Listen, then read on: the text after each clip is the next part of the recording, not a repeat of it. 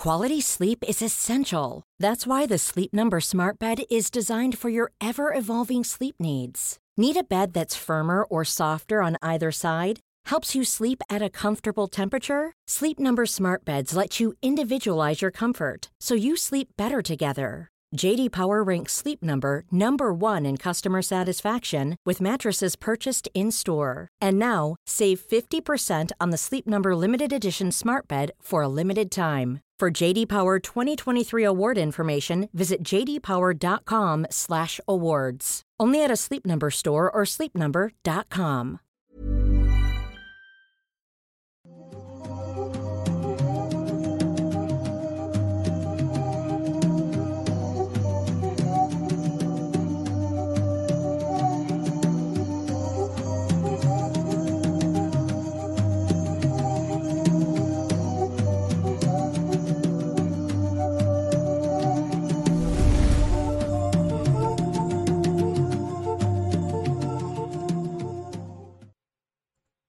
Hola, ¿qué tal? Sean bienvenidos a un nuevo episodio completamente en vivo a través de YouTube de Noctámbulos Podcast, el episodio número 128. Gracias por estar aquí y quiero saludar, como siempre, a mi compañero y amigo Emanuel Morales. ¿Qué güey? Muchas gracias, señor Kevin García. Gracias por, por recibirme una vez más aquí en, en su hogar. Sí, Este, invitado por- Como invitado. Es que soy, soy invitado especial de este podcast durante, durante, ciento- vez. durante 128 episodios. Sí. Este, no, pues muchas gracias a la gente que está viéndonos en YouTube en vivo en este momento, a quienes están escuchándonos en diferido y a quienes nos escuchan a través de Spotify, Amazon, Gracias. Apple y, y todas las plataformas de audio. Y pues muy contento de estar nuevamente con más casos interesantes que platicar. De hecho, eh, mi caso de hoy, no puedo decir que de- del tuyo porque no lo conozco, pero mi caso de hoy me gustó muchísimo particularmente. Se me hizo como muy entretenido de, de investigar. Eh, eh, fíjate, a, a mí me gustó investigar el mío. Ahorita voy a dar, cuando me toque hablar ya del caso tal cual, las razones por las cuales batallé un poquito. Ujú. pero se me hizo muy interesante y también se me hizo interesante que no es tan, no lo veo que, que haya sido tan cubierto, o sea, sí hay notas y todo, pero incluso busqué en YouTube a ver si más gente había hecho del caso, había Videos. dos, tres videos. Me pasó mucho. lo mismo con el mío, Y o sea, es- pequeñitos, o sea, de dos minutitos, de que ni cubrían casi nada, supongo. Sí. No los vi, pero pues en dos minutos no puedes contar el caso, así que estuvo, estuvo raro, pero interesante, va a estar chido el episodio de hoy, creo. Muy bien, te decía que me pasó lo mismo con el mío, que sí hay como cosas en español, que de repente me pasa que está como mucha información en inglés y poco en español. Ah, sí. En este caso, pues esto pasó en Estados Unidos, entonces también tiene sentido que, que sea más como enfoque gringo, pero Claro. aún así sí, sí fue cubierto, digamos, como en su momento, pero no tanto como, como otros casos más mediáticos. Pero antes de comenzar a hablar de lleno con los casos, Sí. hay que saludar a nuestros moderadores que están por ahí haciendo que todo eso esté bien chido, Gracias, bonito y, que Los- se porten bien todo el mundo. Los TQM, sí. gracias, a la gente que está comentando en el chat, a la gente que en Twitter está al pendiente con el hashtag Noctámbulos Podcast, a Meme Parreño también que anda por ahí al pendiente de los superchats, los cuales vamos a leer a mediación de temas entre tu tema y el, entre mi tema y el tuyo. Sí. Y al final, cuando ya hayamos dado los dos nuestros temas, pues vamos a leer ahí todos los superchats que lleguen. Obviamente Sus también tweets, los también, tweets. sus comentarios, aquí Los en comentarios. vivo. Y pues gracias por el apoyo, gracias por estar acá un viernes más de Noctámbulos. Les recuerdo que si es la primera vez o de las primeras veces que nos ven o algo nos ven en diferido. Estamos en vivo todos los viernes a las 8 de la noche, salvo contadas ocasiones en las que, mm, bueno, no podemos estar por Como la próxima semana, que yo no voy a estar, porque voy a estar en la ciudad de Puebla este 10 de marzo, el viernes 10 de marzo, el próximo viernes. Voy a estar en el Forum Coffee y voy a estar con mi proyecto musical, aunque también, porque por ahí me llegó un, un mensaje en Instagram de que si voy a poder firmar cosas como Nightcrawler, si me llevan, este, como me imagino que si me llevan un dibujo o algo, Sí, sí, este, algún regalo o no sé. Eh, pues sí, claro que con mucho gusto se los firmo como Nightcrawler. Mi, mi proyecto musical pues no está peleado ni nada con, con lo que hago aquí en Mundo Creepy, entonces será muy bonito verlos por allá. Eh, si quieren su boleto, les pu- pueden ir a mis redes sociales donde está el enlace. Y si no, es que no lo tengo aquí a la mano, si no se los hubiera puesto en el, en el Mira, chat. aquí está apareciendo en pantalla para que lo vean. Ahí El- está. El, ¿cómo se podría decir? ¿El póster? Pues sí, un flyer. Ahí está el flyer, eh, el Forum Me dijeron, me dijeron que parecía candidato de ci- cierto partido político por los colores, pero yo no lo diseñé. Eh, está, está bien chido. Mm, Pero ni, si es el que creo que es, ni son los colores, ¿eh? Pues no sé, pero No, no ya, no ya sabes. Pero bueno, eh, ahí está, también se me hizo bien chido que te ponen gira entre quimeras, güey. Sí, o sea, sí. ya tal cual sí, porque sí, claro, donde empieces a ir ya es una gira. Qué chingón. De hecho, ya técnicamente llevo tres fechas de la gira entre Quimera. Sí. Con esto. ¿Y quién sabe cómo será la próxima? Tú dejas que el viento te lleve. Sí, yo, yo me dejo, me dejo ir volando. Pero pues sí, nos vemos Forum Coffee, 10 de marzo es a las Ocho. a las 8 de la noche. Ahí está como quiera el teléfono de contacto en la pantalla, que se los digo por si nos están escuchando. Sí. Es eh, 22 16 38 09 84. Lo repito, 22 16 38 09 84. Para más informes o pueden ir a comprar el boleto en eh, taquillacero.com, diagonal Forum Coffee La Noria. Todo está Así en es. sus redes sociales. Todo está aquí en el póster que estoy poniendo en la pantalla y también lo vas a poner en, en todo, Sí, ¿no? de hecho, en, en Instagram es donde también pueden enviarme ustedes un DM, es más fácil para mí responder ahí. Si tienen alguna duda del horario, del lugar, del precio, de lo que sea, este, me pueden enviar un DM y también ahí Instagram no te deja en las publicaciones poner enlaces porque, pues, no sé, porque no te deja, pero en, en la biografía está el enlace por si gustan ir directamente a mi Instagram, arroba Emanuel con doble M, guion bajo night, de noche en inglés. Pueden encontrarme ahí y pueden dar clic en el enlace directamente o enviarme un DM. Este, y pues ahí ya nos comunicamos. 10 de marzo en Forum Coffee, Puebla. Nos vemos Ciudad de Puebla, que es la primera vez que voy a Puebla y voy a probar el mole poblano puro. Y pues estoy muy emocionado. No, ya le dicen eh, molillo. Ahí ya le llaman mole. ya se, si se enojan, si le dices mole poblano. No, tiene que ser molillo. Nada, es cierto. Saludos a, Saludos, a amigos. queridos amigos oaxaqueños. Sí, pero- lo pero- mejor del mundo es el queso Oaxaca. Así es, queso Oaxaca. Oaxaca. Oye, antes de empezar ya de lleno con los temas, ahora sí, ya, perdón, ya sé que nos tardamos mucho. Eh, quería mencionar que tenemos el día de hoy, para los que estén en Spotify no lo han visto, obviamente nos están nada más escuchando, pero tenemos en nuestro pequeño set aquí ya a los dos eh, simis completos, no nada más al de Maskelman que, que llevaba aquí un ratito, sino que ya se unió el de Manuel, ahí lo pueden ver más de Que nos regalaron ahí en la mole de, de octubre. Muchas gracias. Y también añadimos otro regalo también desde la mole, que es la calaverita de Noctámbulos hecha con papel. Y trae su tacita, mira. Está hermosa, no jodas, es preciosa. Para esto. quienes no están viendo, pues es una calavera tal cual el logo del podcast, hecha con papel. No sé qué técnica, no sé cómo se llama esa No técnica, tengo ni idea, solo pero está increíble y tiene su tacita también de, de papel. Está muy bonito. La, la calaverita nos la regaló Miriam, se llama la chica. Nos dejó, nos dejó su tarjetita. Y ustedes la pueden encontrar, si quieren, a lo mejor, no sé si hace envíos o pedidos, no no nos lo dijo, pero supongo que sí. Supongo. sí. Este, si ustedes quieren, no sé, ya sea su propia calaverita o lo que ustedes quieran, porque ella por lo que nos dijo hace como esta, este arte haciendo muchas, muchas figuras con esta técnica, la encuentran en Instagram como Mirigran guion bajo art, Mirigran con N al final, Ajá. guion bajo art, ahí en Instagram, este, y pues está bien bonito, miren. De hecho, este, esto me hace recordar un efecto Mandela muy, muy común de, del podcast. Justo hablamos de efectos Mandela esta semana en el, Eh, la semana el pasada. canal. No, sí fue, Fue esta semana, ¿verdad? Sí, sí. Esta semana en el canal. Y me llama mucho la atención que la gente normalmente cuando nos envía fanarts de la calaverita de Noctámbulos le pone el gorrito azul. Cuando Con el gorrito. estrellas blancas. Con estrellas blancas, cuando el gorrito siempre ha sido de color negro. ¡Oh! ¿Cómo estarán diciendo ustedes? No es cierto, es azul, no. Vayan a los, a los episodios más viejitos, a donde ustedes quieran en el logo. El gorro siempre ha sido de color negro. Y esto ha sido Noctámbulos Podcast. Muy buenas noches. Es Hoy que- con este caso de que les trajimos esta noche. Sí, perdón, la verdad, la verdad no investigamos. No, este, va- vamos ahora sí a pasar nada más con lo último. Ya ahora sí, síganos por favor a través de los grupos oficiales, Noctámbulos Podcast en Facebook, también Habitantes del Mundo Creepy, para que estén al tanto de todo lo que estamos publicando por allá o de avisos, etcétera. Y también síganos en redes, a Manuel lo encuentran como, Arroba Emanuel-Night en todos lados. y a mí como arroba Kevin Maskelman, que por cierto aprovecho para meter mi spam de que ya estoy muy activo en Twitch y se está poniendo muy chida la situación por allá porque estamos en un desmadre.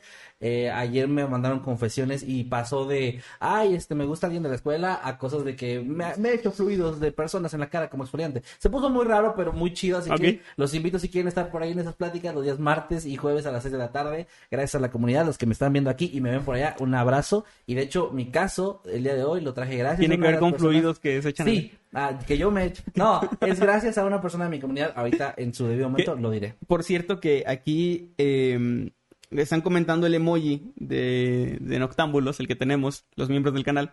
Y el, el emoji tiene el gorro azul. ¿Por qué? Porque el emoji no, es- no lo hicimos nosotros. No, En- o sea, encargamos el arte y el artista lo dibujó azul. Sí, señor Marmotín, un saludo, pero lo dibujó azul. Ajá. Así lo dibujó. El señor Martín lo dibujó azul. Este, por el efecto Mandela que les acabo de Efecto mi abuela, dice. Efecto mi abuela. Vayan a Bueno, a ver, ya, porque ya, ya, no, ya, ya nos tardamos mucho. ¿Qué tiene? Este, ¿Qué tiene? ¿Qué Pero, tiene? pero bueno, está, está agradable la plática, la verdad. Que soporten las panzonas. y que y la que soporte. Y bueno, Este, van, a- van a, ya van a hacernos, eh, como somos señores, van a hacernos el meme de Perlita llamando diciendo que ya, Ya no, no ya, no, usar. ya no pueden usar y la que soporte. Bueno, Bueno, empiezas tú con el tema, ajá. Va, eh, pues, muchas gracias. Vamos a empezar entonces con los temas de Noctámbulos. ¿Conoces la tragedia de Cry Baby Lane? No. Mm, lo imaginé. Los Jedi no cuentan esa historia. Es una leyenda Sith. Quería decir eso. Ahora sí ya voy a empezar con, mi, con, Ah, con bueno. el tema.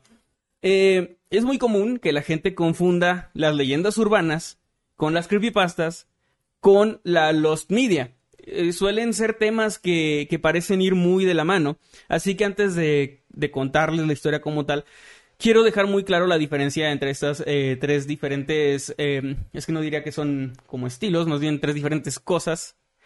La primera, las leyendas urbanas, pues son rumores que van de boca en boca, que se cuentan historias supuestamente reales, de las cuales no hay realmente pruebas, sino que pues son cosas, rumores, digamos, que se convierten en leyenda Ajá. y con el paso del tiempo muchas veces incluso se dan ya como por hecho.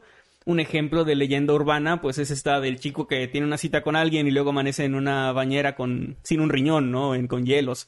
Es algo que te han contado probablemente en muchísimos lugares y siempre es alguien que te dice que le pasó a alguien cercano a él. Sí, sí, sí. Nunca te dicen que a alguien en Rusia le pasó, o sea, es como parte de esto de la leyenda urbana es que hay muchas versiones y cada lugar tiene como su, su versión. O antes usaba mucho el tema de que ah, salió en, una, en un periódico de hace X años. Sí, que luego los periódicos hacían eso, tomaban leyendas urbanas, lo ponían como noticias sin dar nombres de nadie y mucha gente pues lo leía y pensaba que acababa de pasar eso. Acabamos de hablar en un video de... ¿Qué fue? ¿Videos que aterrorizaron internet? No, no me acuerdo cuál fue ahorita, la verdad. Pero hablamos de... Creo que sí fue ese. Y hablamos de la leyenda esta de la niña perro. Ah, sí. Que salió en un periódico. Y de hecho eso fue lo que provocó que se volviera también súper viral. Porque la imagen que empezó a circular fue la del periódico. Diciendo de que la niña perro, no sé qué. Y era precisamente este rumor que... Es que luego pensamos que las noticias o los medios así informativos... pues, De, tienen de- la de verdad, niño, ¿no? de niño tú piensas, o yo al menos pensaba, que si lo están diciendo, si está un señor de bigote ahí eh, en la tele diciendo algo es porque así es. Sí, sí, sí. Luego, te, porque yo me acuerdo cuando fue lo del, no, bueno, no, YouTube, este, no, no tomes esto a mal, cuando fue lo de los acontecimientos del 1-1 de, de septiembre, de septiembre el año después de 2000, del 2000. y antes del 2002. Antes del 2002. Este, cuando ocurrió eso, me acuerdo que salieron estas imágenes de que supuestamente en el humo de los edificios se, se veía la cara de- del del diablo, diablo. ¿no? Que era una pareidolia súper cabrona. Y aparte, porque el diablo era una cara normal. Sí, bueno. Esto lo vi en las noticias yo, o sea, yo lo vi en la tele y lo estaban dando como súper serios los del noticiero y a mí me dio mucho miedo, yo tenía como siete años, Claro, ocho años sí. y era como que, ay, el diablo se apareció ahí, ¿no? Sí. Luego ya creces y, y pues ya te das cuenta de que era una nota como medio de relleno sensacionalista, pero 100%. pero sí. bueno, ya eso es básicamente una leyenda urbana, como rumores de boca en boca. Una creepypasta, en cambio, es algo muy similar, pero más moderno, que nació a través de internet y son relatos de ficción. Aunque mucha gente en su momento pues pensaban que eran reales, pero para ser creepypasta de hecho tiene que ser ficción. Si no ya no entra como creepypasta precisamente por, por definición. Sería una, una noticia o sería una leyenda urbana. Sí. Pero las creepypastas normalmente tienen un autor del que luego libremente, digamos, se copia y se pega, o se copiaba y se pegaba el texto en diferentes foros, de ahí el nombre creepypasta. Y bueno, la historia que todos conocemos. Aparte, creo que las creepypastas tienen más esa regla, o tenían, al menos al principio, yo me acuerdo que las había leído, de que el autor tiene que decir que le... ¿Que le pasó? que le pasó Y ser anónimo casi y siempre. ser anónimo. Ajá, es como que no, a ver, eh, esto que les voy a decir sí me pasó a mí. Y las leyendas urbanas tienen a ser más una de que, ah, pasó en tal lugar. Dicen Este, que hubo dicen- tal cosa en tal lugar. Todo lo que acabamos de decir, ¿no? Es más en la categoría de leyenda urbana, ajá. Y las creepypastas, pues sí, son más como relatos de ficción, normalmente breves, aunque también hay eh, creepypastas más, más eh, extensas. Y se apoya en datos reales para provocar miedo, incomodidad, y bueno, básicamente es la diferencia. Por último, en los medias, lo más distinto a esto, son materiales audiovisuales que se han llegado a perder por una u otra razón. Esto incluye videos, música, este, programas de televisión, cualquier cosa, incluso fotografías cualquier medio este audiovisual que se haya perdido es Lost Media y no necesariamente tiene que ser aterrador o, o misterioso. A veces puede ser el álbum de algún artista que, que, que nunca salió a la luz. Pueden ser episodios de episodios perdidos reales, digamos, de, de series, pero no necesariamente macabros ni O como la canción que trajiste, ¿te acuerdas? la canción de de Like the Wind Ajá. es bueno no es Lost Media tal cual porque la encontraron más bien es un misterio de quién es Pero no, no, yo hablaba de un... A ver, no, es que no, mm, eh, esa... No, no, no. Había otra que mencionaste de un güey que, se... que fue el 2000 y luego se supo quién era y ya se recuperó. De un güey que se volvió famosísimo en, en un país así. Ah, no bueno, sí, sí, sí, era, era... eh, Pero que tenía este, este pedo. Era del 2000. Sugarman, ajá. Creo que, ajá. Y bueno, de él, él estaba perdido con, bueno, tenía un segundo álbum que creo que también se perdió. Así. Pero bueno, el punto es que eso es la Lost Media, no necesariamente tiene que ser aterradora, eh, puede ser cualquier cosa de la que no se tengan datos y ojo, tiene que ser real. Ah, Por eso no entran aquí las creepypastas ni las leyendas urbanas, porque hay leyendas urbanas sobre sobre que tal programa de televisión tienen como el de Ricky Martin, el perro y la mermelada, que no voy a explicar aquí porque no es el lugar, pero no googleen Ricky Martin, perro, mermelada. Este, que es una leyenda urbana de algo que supuestamente pasó en los noventas en un programa de televisión. Una creepypasta, en cambio, sería una creepypasta sobre los media. Sería el episodio perdido de la serie que ustedes quieran, o sea, de Rugrats o el suicidio de Calamardo. Eso sería Lost Media. No, dijiste la palabra con ese. Ay, maldita sea, lo dije. Perdón, yo cuidándome tanto. Eso sería los media 9-11. ficticio, es decir, una creepypasta sobre los media que no existe. Entonces, técnicamente no sería Lost Media. El Lost Media tiene que haber existido. Y, y también hay los media falso, pero bueno, ya se- sería meternos en, ot- en otros Otra media hora de otra- explicar. otras explicaciones. Ahora sí, después de esta no muy breve explicación, les voy a contar esta historia que comienza a finales de los años dos, per- perdón, sí, a finales del año 2000, no de los años 2000, del año 2000 Ujú. en Estados Unidos. Y la razón por la que les aclaré todo esto es porque les voy a hablar de Cry Baby Lane, una película perdida cuya historia se mantuvo durante mucho tiempo en un limbo entre estas tres definiciones. Porque la gente no sabía si era Lost Media, si era una leyenda urbana o era incluso una creepypasta escrita por alguien. Ok. Era algo muy... hasta que luego se supo, que no les voy a decir. Y si ustedes ya saben, no estén, estén haciendo spoilers, no sean así. En el chat. En ahí, el por chat. favor. Bueno, esto, esto ocurrió en eh, el año 2000 en Estados Unidos, más precisamente el 31 de octubre, es decir, el día o más bien la noche de Halloween. Esa noche, a las 8 de la noche para ser exactos, del centro de Estados Unidos, un gran número de personas que sintonizaban el canal Nickelodeon, que está de más decir que la gran mayoría del público de ese canal, y más en esos tiempos, eran niños, casi exclusivamente, se toparon con el estreno de una película con temática de terror. Algo nada raro para la fecha. Y además estamos hablando de, de Nickelodeon, donde había ciertos programas como Le temes a la oscuridad, que tenían ya una temática aterradora. La película, llamada Cry Baby Lane, eh, aparentemente era una producción original de Nickelodeon por la manera en que se había anunciado, ya que poco antes del estreno, en- que hay un video por ahí en YouTube donde hay unos créditos de, supuestamente, unos créditos y se ve que la están anunciando. Ok. Es una producción original de Nickelodeon. Además, era parte del programa, como dije anteriormente, Le temes a la oscuridad. Era como una especie, o sea, funcionaba como una especie de final para la serie. Por lo que dicen, era, el- digamos que esta historia era como un final, era como una especie de, de cierre para la producción que ya había terminado para entonces. Y Cry Baby Lane sería eso, sería una película hecha como para hacer el final de Le temes a la oscuridad y que tocaba pues temas así macabros y paranormales. Gran serie, por cierto. Muy buena. Que ya por ahí nos pidieron que hiciéramos. eh, hoy subimos el, el video de los episodios más aterradores de lo que la gente cuenta. Vayan a verlo si no lo han hecho. Y ya nos pidieron por ahí un video similar con Le temes a la oscuridad y con escalofríos. Y de hecho con varios eh, Con muchos más programas. Algunos ya los teníamos en mente, ya están en la lista de pendientes, este, pero otros no. Entonces, Así que definitivamente los vamos a hacer. sí, ahí para que apoyen. Bueno, hay un pequeño paréntesis. Eh, la película era presentada, esto es un dato muy interesante, por Melissa John Hart, que si no saben quién es, si no son viejos noventeros como nosotros, este, era la actriz, o es la actriz más bien, que interpretó a Sabrina la Bruja Adolescente, la serie de los años 90, muy buena serie también, con mi personaje favorito de esa serie que era Salem. Salen, 100%. Estaba muy, muy chida. Y bueno, Melissa John Hart funcionaba como una especie de presentadora, como, pues sí, cuando presentaban esas películas de terror de los 60 ¿no? Que, que estaban esta, estas señoras o señores que te presentaban la película y te decían que ibas a ver algo muy aterrador. Ella funcionó, fun- Similar a en, en la de, ¿qué- ¿cómo se llama? Cuarto Contacto, ¿no? Que Ajá. la propia Mila Jovovich dice, estoy Mila Jovovich, esta película, no sé qué. Ajá. Aunque esa es Muy, parte bu- del- muy buena película. Es por parte del lore de la película, veanla si no la han visto, pero algo así me imagino. Véanla y no busquen sinopsis, Nada. no busquen nada. Vean la Nada. película así sola, si no la han visto. Y bueno, eh, se supone que Melissa Young Hart presentaba la película, decía que iban a ver algo aterrador y entonces iniciaba. Según quienes llegaron a verla, esta cinta era más oscura y violenta de lo que se esperaría de una producción con un canal que mayormente tiene público infantil, como les había comentado. De hecho, era, era muy raro porque para el contenido que tenía, la habían clasificado, ya ves que en Estados Unidos, de hecho creo que aquí también en México ya se hace, cuando inicia un programa o vuelven de comerciales, te pasan la clasificación Ah, arriba. sí. Entonces estaba, estaba puesta con una clasificación para mayores de 7 años. Es decir, un niño de 7 u 8 años la podría ver, pero por lo que pasaba en la película, pues quienes la vieron opinan que realmente estaba como mal esa, esa clasificación, que tendría que haber sido tal vez sin ser gore ni nada tan fuerte, sí tendría que haber sido por ciertas situaciones, tal vez para mayores de 15 años, por ejemplo. Ok. La sinopsis de la película es la siguiente.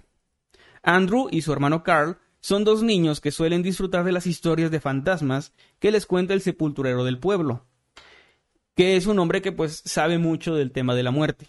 Ellos se juntan mucho con él y él les cuenta historias de terror básicamente y ellos es un pasatiempo que ellos disfrutan.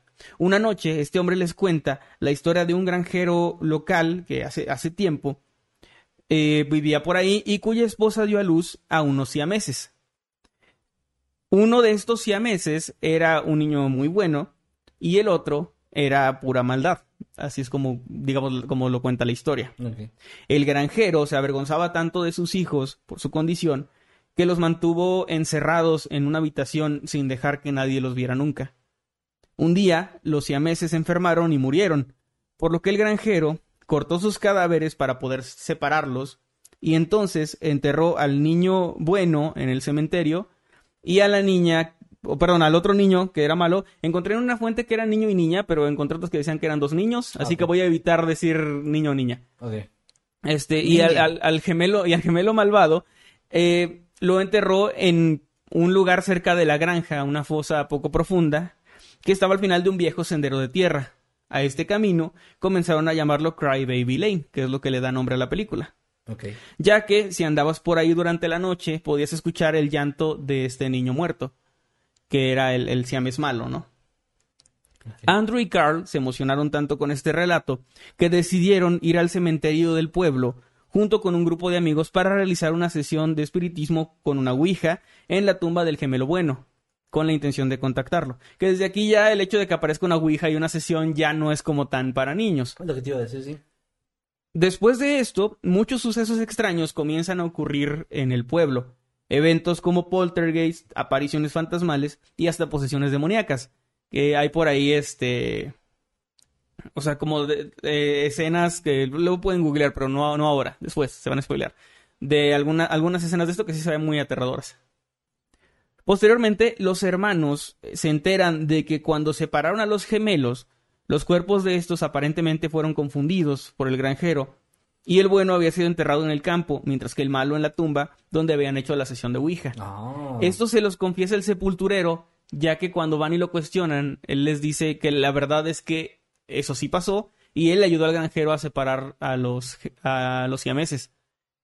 Y que, que por eso él cree que se, que se revolvieron, digamos, los, los cuerpos, que los confundieron, lo que me hace creer que sí eran del mismo sexo. Y, Sí, sí. y que pusieron al, al bueno en donde, en donde estaba el campo, digamos, y al malo en el cementerio por lo que ellos entienden que el gemelo malvado fue al que lograron contactar, mientras que los llantos que se escuchaban en Crybaby Lane, Lane eran de el gemelo bueno. Y ahora pues la tarea de los hermanos era detener el mal que habían liberado. De ahí en adelante la película continúa pues con la trama, ¿no? Que ellos ha- hay varias posesiones, el, el gemelo malvado posee a uno de los hermanos y luego uno de los amigos y bueno, eh, continúa digamos como cualquier película, si lo quieres ver así, hasta que logran detenerlos. También vi que había supuestamente una leyenda en, en el lugar de que si arrancabas la hierba cerca de la tumba de un muerto, la hierba supuestamente tenía como su alma contenida y si lo hacías la liberabas. Y en la película al inicio, cuando iban a jugar a la Ouija, arrancaban como algo de hierba de la tumba, por lo que creía, porque había un personaje que les explicaba como esta leyenda, solo para complementar un poco la trama. Ok. Ajá. Ahora, eh, la película solamente se transmitió aquel día de manera muy rara porque nunca más la volvieron a pasar en el canal de Nickelodeon.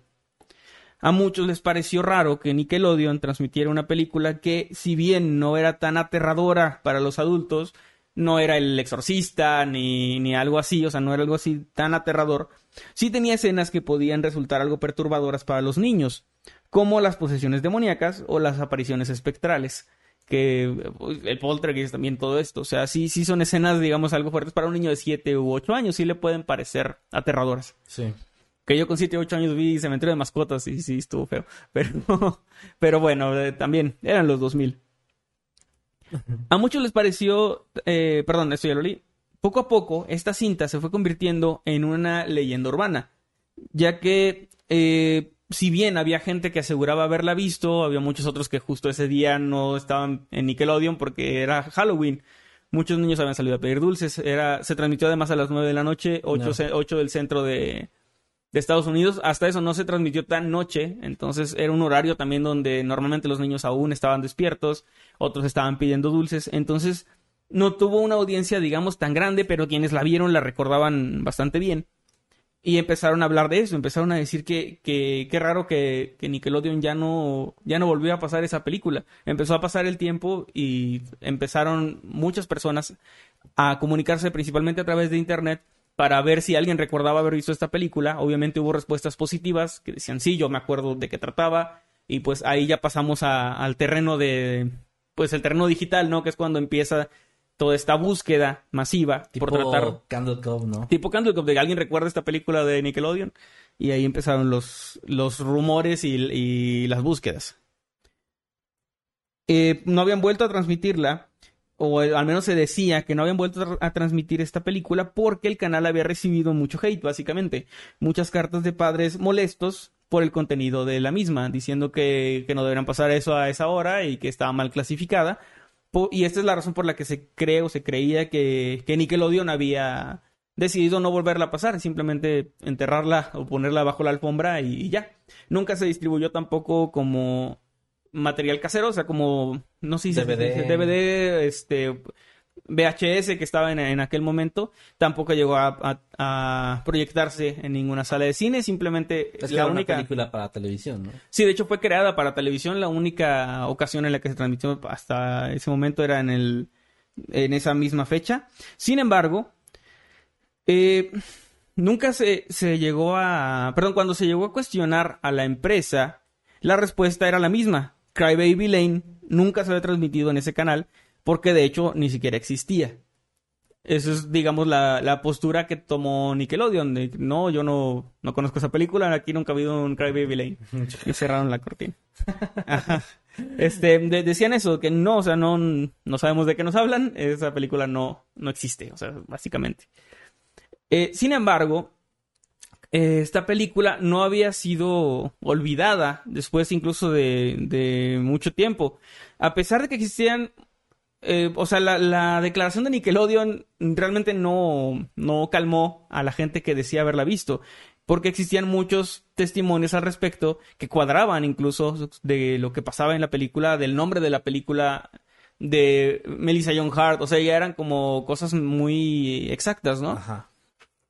Y bueno, esos testimonios de niños de la época que desean recordarla, eh, hicieron que siguiera por un tiempo en auge esta película que siguiera como siendo eh, el centro de atención de mucha gente que estaba buscándola, pero poco a poco con el tiempo, porque pasó mucho tiempo, realmente no, no hubo ninguna prueba, no tenían nada, y lo único que había era un frame de la película, que es lo que ustedes ven si están en Spotify en ese momento en la portada del, del episodio o en la miniatura de YouTube si están escuchándolo en YouTube esta imagen de estos dos niños que se supone son los siameses en una de, de los frames de la película era lo único que se mantenía y que la gente decía sí, eso era de la película, yo recuerdo esa escena. Entonces era lo único que había.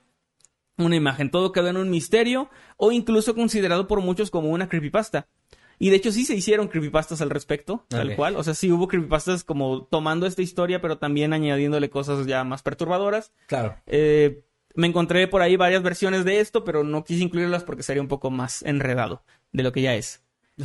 Y bueno, hasta este punto la historia pasó de ser una leyenda urbana a una creepypasta, a, los media, pero después de 11 años, en el año 2011, un usuario de Reddit llamado Farid, Salad Pitch encontró en su casa un viejo VHS de una grabación del año 2000, del 31 de octubre a las 9 de la noche.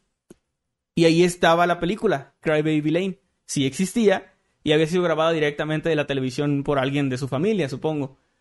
Él se sorprendió mucho al encontrar este VHS. No encontré la información de si él conocía el caso o no, pero probablemente no, creo.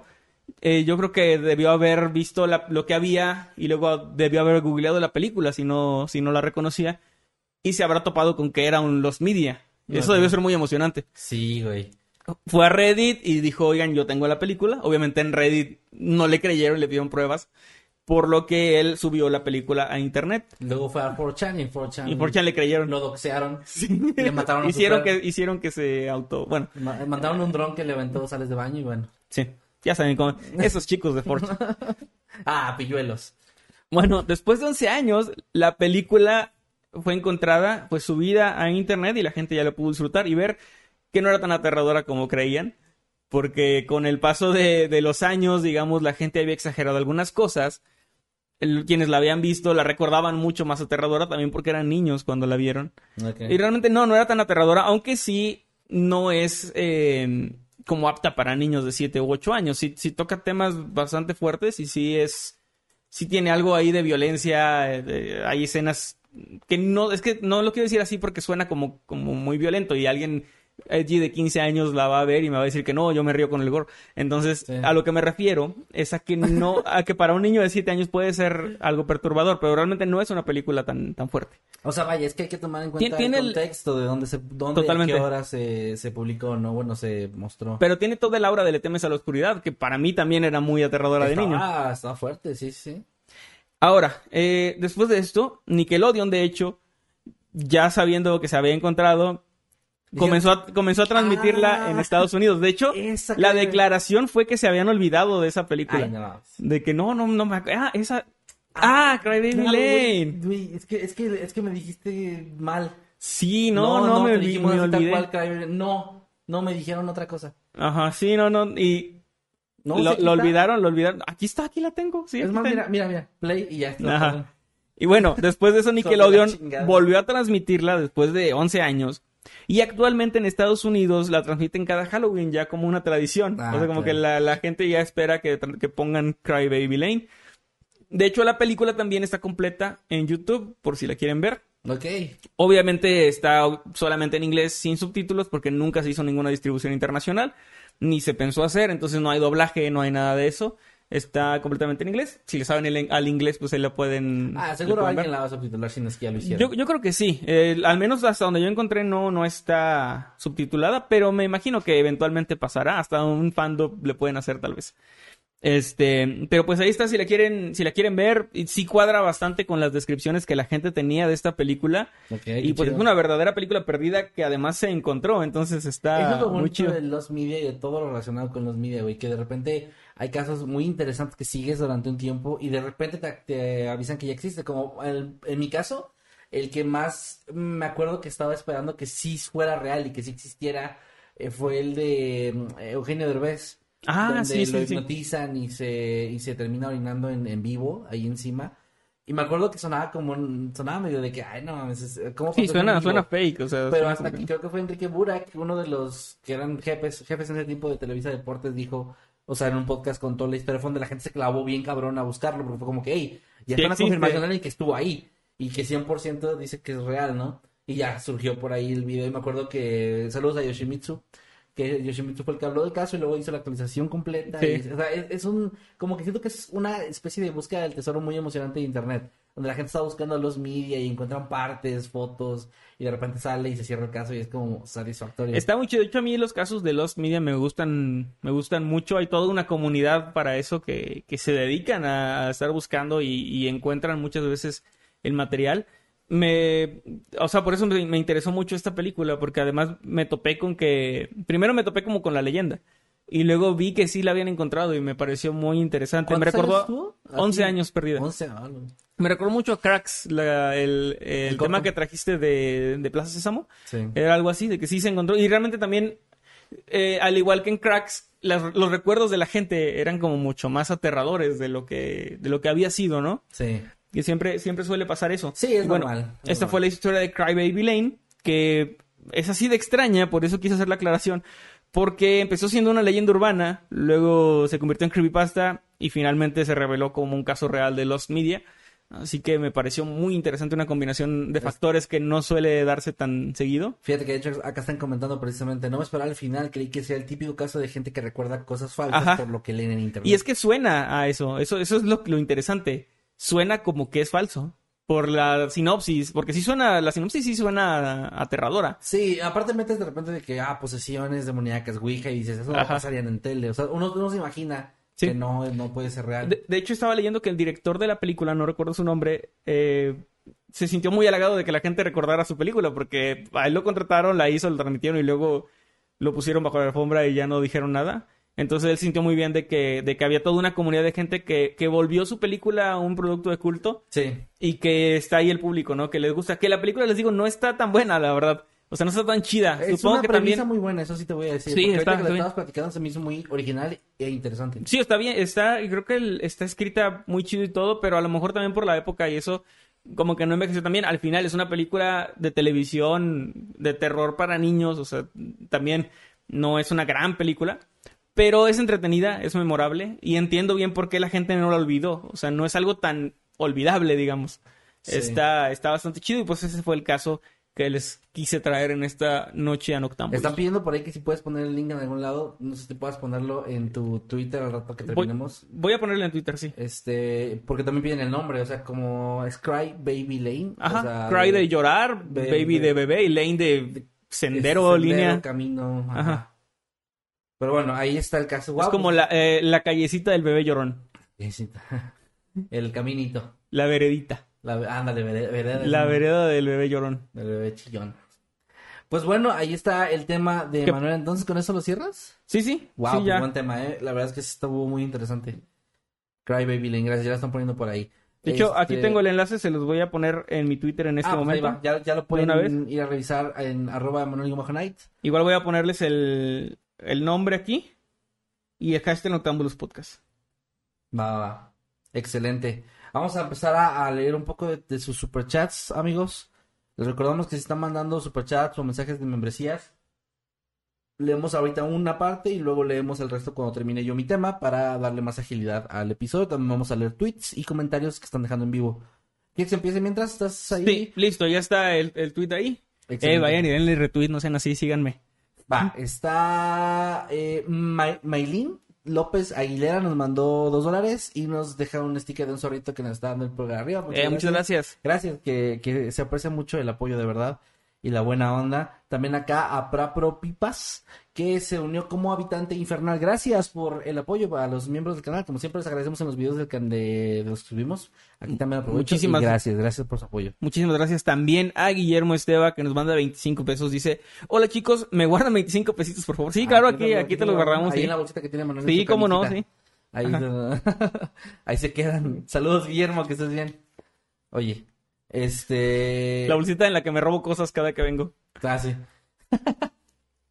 También acá está las pompitas, tus pompitas, las pompitas Ay. de Crawler, eh, que se está volviendo a unir como habitante infernal. Y andan, membresías. andan facturando bien. Este, sí. Sí, ya habíamos establecido que es que facturan. Sí. Facturan y pues ya, ya, ya, ahí está. Muchas gracias también a Gabriela Arriola González que nos manda 20 pesitos. Gracias, Gabriela. Un Gracias, abrazote. Un abrazo. Eh, también acá está Nani que nos manda eh, un mensaje de membresía que está cumpliendo cuatro meses como habitante onírico. Gracias, Nani, gracias por el apoyo. Y dice, ¿por qué tan guapos? Paso a saludar nada más, eh, que hoy no podré quedarme, los te quiero mucho. Y nos manda un Ah, emoji No, y pues, mío. un saludo a Nani que está viendo esto en otro día. Eh, ¿O no? ¿O dijo no? ¿O no? No, No. imagínate, imagínate que alguien diga así de que no, no me voy a quedar, ni lo voy a ver. Ni voy a volver a no verlos me nunca. interesa, nada más que dejar mi superchat. No voy a ver No. ni, ni mi saludo, cabrón. Muchas gracias, Nani. No, Nani, un abrazo. Gracias también a Manuel John Storm que le damos la bienvenida como habitante eterno. Gracias, gracias, saludos. También por acá, Nir GTZ, que nos manda 25 pesitos, gracias. Y dice, saludos desde Chihuas. No, Sí, Chihuas. Chihuas. Ajá. Es una mi forma de no- decir a Chihuahua. ¿Ah, sí? No sabía, pensé que se refería a otro lado. No, es Chihuahua. He escuchado en mi vida eso. Pero bueno, saludos de Chihuas, de mi novio y yo pa' ustedes. Saluditos a los dos, que estén de lo mejor y un abrazo. Gracias Saludos a también. Chihuas. También a Dante Maker, que, que nos manda 25 pesitos. Dice 30 min de Kevin hablando sobre Warner también es Lost Media. No sé. qué Eh. Hiciste un... Ya, Voy a hacer, voy a hacer un Nickelodeon y decir de qué hablan. No existe. No, eso no existe. No, eso no pasó. Lo siento, no entiendo. Pero saludos a Dante. También es interesante eso de que Nickelodeon directamente lo negó, lo que sí nos hace pensar que mucha Lost Media que Eh, oficialmente se niega, Ajá. pues puede existir. Sobre todo cosas medio turbias. Sí, cosas que hacen quedar mal a una empresa. Yo creo que Nickelodeon sintió que quedaba mal en el 2000, pero después ya la puso porque era como, bueno, la gente la quiere ver, o sea, no, no nos están funando, así que ahí está. Aplicaban el meme ese de Goku de joder, di- dije a un bait y me están apoyando, tendré que decir que era en serio. ¿No es, es el Homelander? Cuando Ah. acá llega, así como Nickelodeon luego ve que todos le están apoyando, como que... ah, Güey, ese, ese actor tiene una cara Es de, muy de bueno. loco, bien cabrón. es muy buen Hasta actor. fuera de personaje, güey. Anthony Starr es muy creepy.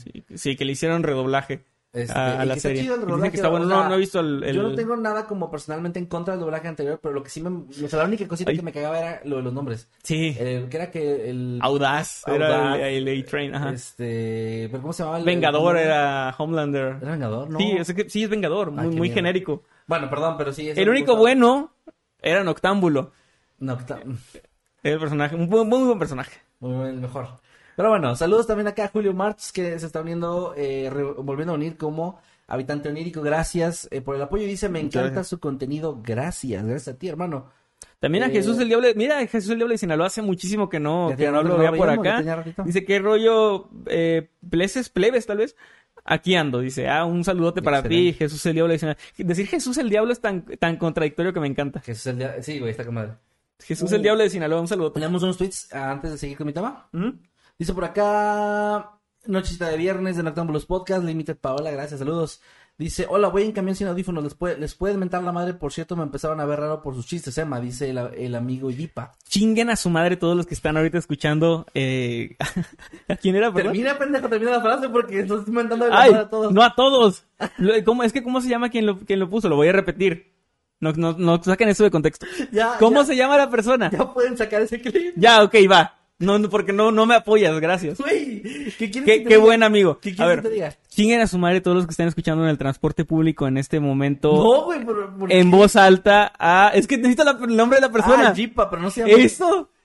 Pero ellos no, ellos no Chinguen saben. a su madre todos los que están escuchando en voz alta a Jipa, que nos está oyendo, en el transporte público. Listo. Es que necesitaba su nombre porque si no, no se entiende. No se entiende el tampoco saben contexto. quién es Yipa, pendejo, no van a saber. La persona que está oyendo... Ay, bueno. Pues ahora, si hay cinco personas ahorita en el camión, van a. van a Pues chinguen a su madre. Bueno, y gracias porque ya nos van a fundar por esto. Bueno, vamos a pasar a otro tweet de Shaman que dice: Para empezar, chida la noche, ya ando al tiro esperando las referencias de los Simpson. Y, y mandó una imagen de Elon Musk con un lanzallamas, no he visto. Ah, ¿como Hank Scorpio? Hank Scorpio. Pensé inmediatamente en Hank Scorpio cuando dijiste Ah, Elon Musk sí, con un lanzallamas. sí, es un villano. Eh, Sandra dice, el 10 de marzo cae viernes, ¿habrá Noctámbulos el jueves o será grabado? Porque los jueves Kevin hace directo de Twitch. Es correcto, los jueves no puede ser ya porque los jueves tengo directo de Twitch, pero vamos a dejarlo, yo creo que grabado. Me podría aventar yo solo el episodio, pero debido a que nos acabamos de aventar uno de noticias, Sí. lo mejor va a ser grabarlo. Y sí, la próxima semana, íbamos a esperar al final para avisar, pero la próxima semana va a ser eh, episodio grabado, lo siento. Así mucho, es. mucho. Por cierto, Pero es aquí porque cosas- Manuel sí anda ahí de cantante. Pues sí, cosas subnormales. Muchas gracias. Nos deja sus spoilers sin contexto del capítulo de hoy. El primero es Perlita diciendo desde hoy que está prohibido decir y la que soporte. Después está. Nosotros este- este- necesitan hacernos como a Don Cangrejo, güey. Sí, Eh, a los dos. Y la que soporte, chavos. Como dice la chaviza y, la que soporte. No, no entiendo este. No sé a qué se refiere. Somos tú y yo, supongo. Supongo sí. Ah, Pero- es de los, son este, siameses, güey. Es, Ah. es, en Ricky Morty sale ese episodio donde No me acordaba, es cierto. y uno está haciendo un programa de cocina y otro está haciendo un noticiero y se empiezan a pelear. Sí, sí, sí. Pasando de canal a canal. Muy bueno. También acá el Freaky Fit. Saludos, bro. Que dice otro viernes que puedo mirar Noctámbulos Podcast. But Kevin empieza a hablar de gente que se echa fluidos corporales en la cara. es culpa de mi chat en Twitch. Perdón, perdón. ellos Bueno, este. También para, para terminar con los spoilers sin contexto. Sí. Estaba. Está Ross, la de Monster Inc. Que tiene la cara. En la cara tiene el logo de Nick, de Nickelodeon. Y dice: Todo esto nunca pasó, caballeros. También acá Gray dice, los de Nickelodeon y gente que creía que era una leyenda urbana, urbana perdón, eh, ser como mate, eso nunca pasó. Sí. Güey, es que eso está cabrón que la misma empresa o la, la misma compañía te, te diga, no, no, no, no, eso no existe, pues es el oficial, güey. O sea, ¿qué vas Ajá. a hacer? ¿Cómo le vas, vas en contra de ellos? Y no tenían razón. Ya se le subió la fama, dice Meme, ¿a quién? Este capítulo ya no monetiza, sí, es que ya le la No, ya no. Se- ¿Será que me saludan? Dice Julián. Saludos a Julián. Eh, ¿Qué pasó? ¿Cómo te falta de respeto, carnal? Dice. Mm, Imagínate que alguien iba entrando justo en ese momento. O sea, alguien le dio clic, vamos a escuchar y, y escucha. Mira, tus pompitas están indignadas, güey. Dice, Emma manda la chingada a sus fans. Se acabó la humildad. No, no, no. humilde". Bueno, a menos que dentro de la gente que estaba oyendo en el transporte público hay un fan mío. Entonces, en ese caso, sí, mandaste a chingar a tu madre. en ese caso sí. Pero mira, si Eh. Alfredo Adame ha sobrevivido a base de eso, ya te van a empezar a pedir así de que, "Eh, métame la madre. métame la madre Nightcrawler. Güey, el transporte público, métame la madre. Este, que por cierto fue una referencia también a, a Twitch, este, esa, esa petición de ayer también lo hice en Twitch, así que ya nos van a matar a los dos, güey. Pues mira, nada más. La verdad es que nos vamos a un camión tú y yo, nos van a, nos van a matar, nos van a hacer la morición. Totalmente. ¿Para cuándo historia de Zacatecas? Dices, ma, pues, gracias por los sugerencias, lo vamos a tomar en cuenta. Bueno, pues pasamos a la siguiente, ¿no? Sí, sí. Eh, venga, vamos al siguiente caso, que es... Ahí les va, perdón, ahí lo estoy abriendo. Va, les voy a dar una pequeña y breve introducción, no tan breve. Pero como siempre me gusta hacer esto del drama en mis, en mis temas. En Colombia, no sé si sepas tú, pero existe un evento folclórico que ya se ha convertido en una de las celebraciones más anticipadas y además queridas por todos sus participantes, así como en uno de los símbolos culturales más importantes de este hermoso país. ¿Sabes cuál es? ¿O tienes No, idea? la verdad no. El Yo Festival de Colombia. Muy cerca. Se trata de el Carnaval de Colombia. Ay, mira. Casi. El cual comienza un día, eh, eh, bueno, el sábado anterior al miércoles de ceniza. Ah, Y Acaba de pasar entonces. De hecho, sí acaba de pasar. O sí, ya terminó. Sí, sí, la semana antepasada, creo. Es que no sé cuándo empezamos la cuaresma y eso ya empezó. Pues creo que sí, cuando fue lo de... Ah, Lo sí, de memes de- porque- porque me Yo acuerdo- me entero porque veo memes de eso, o sea... Me acuerdo mucho porque en mi ciudad natal, mi Matamoros querido, se volcó un, un, un camión con, con pisto que tenía este cerveza, que tenía que tenía cerveza, ajá, cajas de cerveza de Tecate que nos patrocina. Este, y pues la- mi gente de Matamoros fue re- a recoger y ayudar a, a subir al camión. Ah, es que me pasaron un video al revés, ya me acordé. Este, fue Pues una- mira, fue- esa, esa hermosa gente cómo sube... cómo ayudan al ayudan al autobús, al camión, perdón, a, a tener de vuelta su Desde sus tráiler. casas hasta la... Sí, van corriendo y bueno, este, pero me acuerdo mucho de que fue un miércoles de ceniza porque había muchas fotos de gente corriendo con su tecate y- señora, y, una su- señora. y- y- y su cruz de ceniza en la frente. Fue muy bonito. literalmente acabas a que te hagan eso, güey, vas y robas, güey. Eso es... Muy bonito, Mames. ¿no? Es una de esas cosas que, que me hace agradecer no haber nacido en Empieza a su sonar hija. Latinoamérica de detrás de fondo. Bueno, ok, este... no, La de, la de los Tigres Norte, de América. Yo soy.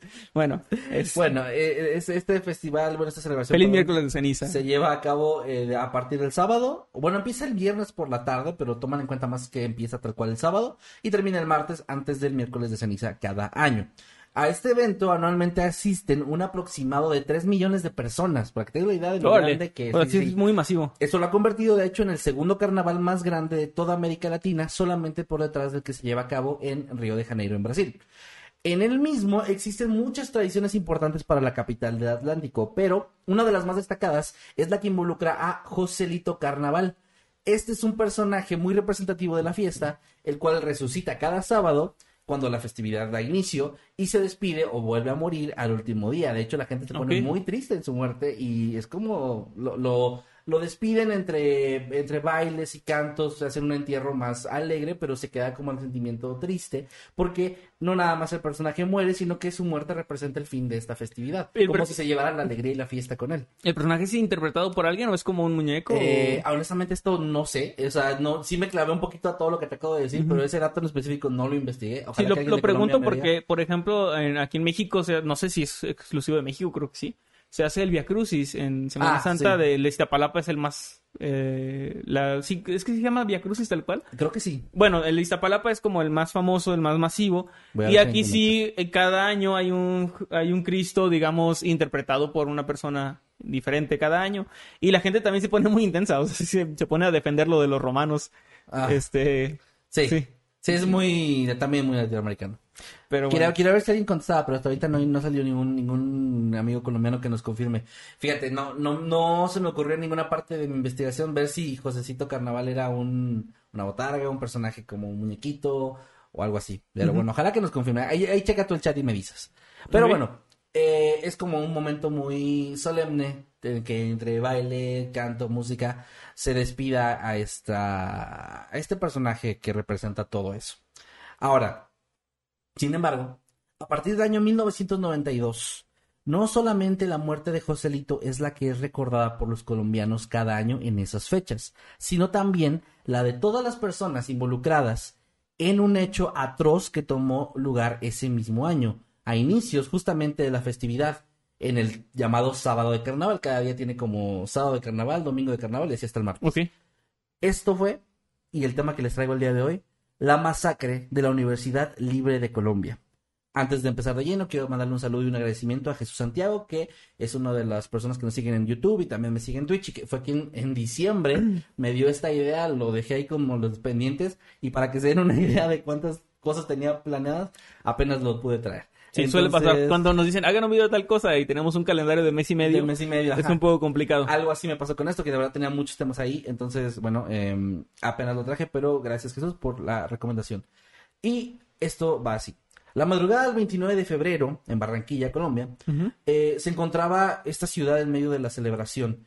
Había música, baile, comida, bebidas, y todos estos eran los protagonistas de los clubes nocturnos y también de los hogares de la mayoría de los ciudadanos mientras que por otro lado en las calles reinaba la soledad.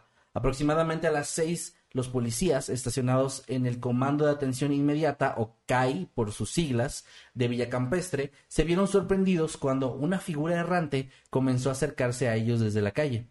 Se trataba de un hombre que estaba corriendo desesperadamente, tropezándose entre sus pasos, mientras intentaba llegar hasta los uniformados. El hombre les dijo, desesperado, que habían intentado asesinarlo. A pesar de que tenía el brazo roto y la cabeza cubierta de sangre, los policías en un inicio se mostraron escépticos ante las declaraciones. Nah, Principalmente, este está fingiendo. esto no les va a gustar, pero principalmente es porque, por su aspecto, porque era una persona sin hogar. Ok. Entonces, aparte de, de estar desesperado por lo que estaba contando, también se dificultaba cómo explicar lo que había vivido. Sí, Y esto eh, lo eh, hizo creer que más bien se trataba de una persona que padecía de sus facultades mentales. Y es algo muy feo porque Ah. esos prejuicios han hecho que asesinos seriales, por ejemplo en Estados Unidos, que es donde, donde más hay, no es donde más pasa, es donde hay más registro, Sí. eh, se aprovechan y pues asesinan a gente sin hogar, a minorías, a gente que es discriminada, porque la mayoría de las veces cuando estas personas van y denuncian, nadie les hace caso. O sea, si, si por ejemplo, esa persona llegó con un brazo roto y ¿qué más tenía? Este, una herida en su cabeza que da Sí. uno, uno o sea, o sea, si, hubiera, si, si esa persona hubiera estado vestida con un traje y bajándose de, de un Lamborghini, los policías lo hubieran socorrido Sí. a, la- a la brevedad posible. Deja tú, deja tú la, la Lamborghini, con que, con que estuviera vestido con un traje o Sí. algo más así. Pero bueno, sí, lamentablemente hubo este prejuicio de parte de ellos. Y bueno, eh, el hombre se, se identificó como Óscar Hernández López y él aseguró que los vigilantes de la Unilibre, o la Universidad Libre de Colombia, lo habían golpeado con garrotes y además le habían disparado, mostrándoles entonces la herida que tenía en la cabeza, que era en su oreja derecha, la cual estaba muy lesionada y todavía sangraba. La peor parte era que el hombre declaró que dentro de la universidad había otras personas que habían sido asesinadas. Aquí hay Pero una- los vigilantes se refieren a, los, los guardias. de seguridad de la- del lugar. Ahorita vamos más a detalle, pero el, ah, una cosa que no apunté aquí, pero sí encontré en una de las declaraciones donde citan las palabras de él que lo, lo entrevistaron, decía que el policía le decía como entre burlas de que como que te dispararon si aquí estás vivo. A nadie Ah, sí, porque- nadie sobrevive a un disparo. Como entre burlas, sí. O sea, sí, sí, sí, fue medio guacha esa parte, medio fea. Pero bueno, al final, eh, gracias a la insistencia de él y las declaraciones fuertes que estaba dando, los policías decidieron acudir a la universidad a medio a regañadientes, la cual se encontraba ubicada a una cuadra o media cuadra de distancia. Eh, y al llegar, intentaron ingresar, pero los guardias que estaban afuera, que mostraron una actitud muy sospechosa, les negaron el acceso. Ya sospechando, gracias a esto, los uniformados empezaron a llamar a, a la central, a la estación central y pedir refuerzos y ya creerle a. Oscar su historia. Minutos después, cuando más agentes llegaron al sitio, ya bajo presión, los vigilantes finalmente los dejaron ingresar. Fue así como los policías siguieron a Hernández hasta el lugar en el que, según él contó, había estado encerrado, dentro del anfiteatro en un cuarto frío. En este lugar, las autoridades se toparon con una imagen de pesadilla. Había sangre, vísceras, cuerpos o partes de cuerpos también en todos lados, así como cu- cubetas que tenían formol y que contenían dentro lo que era aparentemente órganos humanos. Si no era la facultad de medicina, está culerísimo. Sí era. Y eso, Ay. ahorita llegamos a eso. Tras arrestar a todos los guardias presentes, Oscar Hernández fue llevado al hospital de Barranquilla, en donde su condición mejoró, y unas horas después pudo contar finalmente todo lo que había vivido esa noche a detalle. Él, que tenía 24 años en aquel momento, se dedicaba a reciclar materiales como el aluminio y el cartón para vivir. Los, los- los tomaba de la calle, de la basura, y los iba a vender, y con eso podía comer. Aproximadamente a la una de la madrugada del día 29, él se encontraba deambulando por las calles cuando pasó enfrente de la sede principal de la Universidad Libre. De pronto escuchó que alguien le hablaba. Se trataba de un sujeto que portaba una camisa roja, el cual le preguntó si él era cartonero. O sea, una persona que se dedica a esto de la- Sí. recoger cartón y venderlo. Oscar respondió que sí. Y el tipo le indicó que en la parte trasera de la institución había mucho cartón, montañas de cartón, que los, los- les estaban estorbando y les querían tirar, pero que él podía llevarse si lo deseaba. Os- Oscar no sospechó porque debido a el festival pensó que tal vez se habían llevado a cabo alguna celebración en el lugar y no se le hizo raro. Sí, que- no, además es una institución, no sé, es como no esperas un peligro Sí. al entrar a una universidad, ¿no? No, no, él pues dijo, bueno, sí, tiene lógica, supongo que las- lo, lo están desechando, fue. Aceptó la oferta y siguió al hombre y a otros cuatro tipos que se encontraban ya dentro del lugar, hasta uno de los patios traseros del recinto, en donde pudo comprobar lo que le habían dicho. Había una pila de cajas de cartón, él se agachó, empezó a recogerlas y en ese momento de pronto sintió un fuerte golpe en la cabeza, que provocó que se cayera al suelo. Aturdido y asustado, comenzó de pronto a sentir más golpes y patadas, y entre ellos pudo distinguir que había alguien pegándole con una especie de garrote, lo cual le provocaba obviamente más lesiones, y finalmente con este le asestaron un impacto tan fuerte que le rompieron el brazo, haciéndolo gritar de dolor. Tras unos momentos, escuchó como uno de los sujetos dijo, ya, vamos a pegarle un tiro.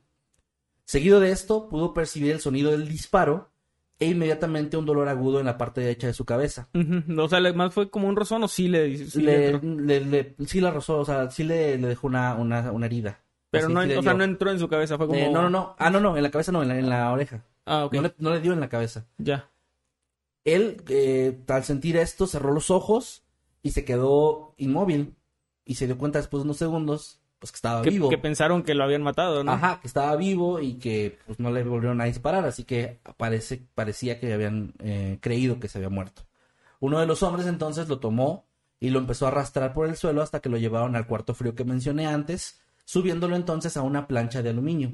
Ya para este punto, eh, Oscar intencionalmente estaba fingiendo estar muerto, de una forma muy astuta, la verdad. Sí. Ahí él eh, pudo escuchar que uno de, los, de sus victimarios dijo, nos falta uno para completar la cuota. Y después abandonaron la habitación dejándolo ahí solo. Él estaba tratando en ese momento de recuperarse del intenso dolor, no nada más del golpe en la cabeza, sino del el resto de su cuerpo, incluyendo su oreja. Así que se quedó recostado, de nuevo sin moverse ni un centímetro, porque tenía miedo de ser descubierto. Tras un largo rato que Oscar no sabe, nunca supo explicar cuánto tiempo fue exactamente, escuchó un, montón de ruido. Y se trataba de un escándalo proveniente de afuera. Era una serie de golpes, gritos y quejidos que finalmente se callaron tras unos segundos. Después, la puerta se abrió y Oscar escuchó cómo colocaron a otra persona al lado de él en una mesa. Después de esto, uno de los hombres se acercó a Oscar, lo tocó en el abdomen y le dijo a uno de sus compañeros, este todavía está muy blando. Otro de los hombres preguntó si iban a terminar el trabajo, pero un tercero dijo que no, que tendrían la noche siguiente para hacerlo y no había prisa. Así que finalmente, después de dialogar un rato, el grupo de atacantes abandonó una vez más la habitación, apagando todas las luces. Oscar esperó ahí, inerte, algunas horas, y tras percatarse de que no se encontraba en peligro, decidió levantarse de la mesa, encontrándose así con la horrible escena que más tarde los policías también iban a descubrir. Ahí se percató también de, del otro hombre que estaba recostado en la plancha al lado de él, y Oscar pensó que se encontraba sin vida por, por cómo lo veía. Sin embargo, este, de hecho, estaba vivo, peleando por su vida. Se trataba de Vicente Manjarres. Y tras el allanamiento de la policía también pudo ser salvado y llevado a la- al hospital. Oscar, por su parte, en ese momento, pues pensando que estaba muerto, lo dejó ahí. Y malherido empezó a buscar algo con que defenderse porque no sabía si sus atacantes seguían cerca o no. Encontró un cuchillo de carnicero con el que probablemente hacían lo que estaba, todo, o sea, bueno, descuartizaban a los cuerpos. Y también encontró un, un palo cubierto de sangre y restos humanos, o lo que parecían ser restos humanos. Tomó ambas cosas e intentó buscar una salida que no fuera la puerta principal porque no quería salir por ahí, por, por miedo a ser descubierto y encontró una ventana. Así que se subió a, un, a una estantería, pero la ventana estaba completamente cerrada, no pudo hacer nada y tras pensarlo mucho y con mucho miedo, fue a la puerta y se percató de que estaba abierta, no tenía, no estaba bajo llave. Al abrirla y revisar que afuera no hubiera nadie, Se echó a correr. se- empezó a correr. Corrió, ¿Qué- corrió. Qué pesadilla. O sea, en general, qué pesadilla. Pero qué horrible llegar con policías y Que que, no te te, crean, traten güey. de la mierda. O sea, que te- de que, viviste eso. Sí, o sea, justo acabas de salvar tu vida. Me recuerda mucho a esta de Dahmer, ¿no? O sea, cuando llega la policía con que tenía un niño ahí menor de edad taladrado de la cabeza Ajá, y, y precisamente también por ser minoría, este, por además tratarse de lo que ellos creían era una pareja consensual eh, homosexual, eh, decidieron no hacer nada y condenaron básicamente no solo a esta víctima, sino a muchas más que hubo después, porque pues Dahmer era un, un chico blanco joven, eh, Claro, básicamente. pues, no podría ser malo. Sí, ¿cómo va a ser malo, no? Por cierto, Y nada además más, que hablaba alemán. eh, no ha de ser tan malo.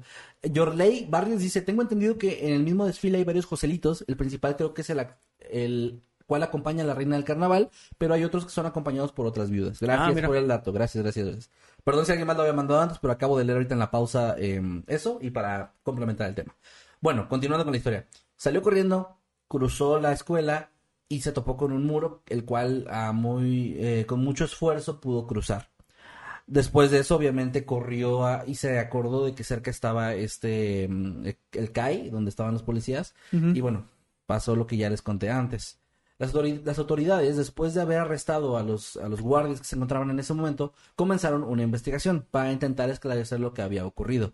Al mismo tiempo, la institución fue clausurada de manera temporal, pero indefinida en ese momento, y para la mañana del sábado, o sea, apenas esas horas después, Sí. la noticia de los macabros hallazgos ya estaba en todas las portadas de los periódicos y se convirtió en el tema principal de los noticieros.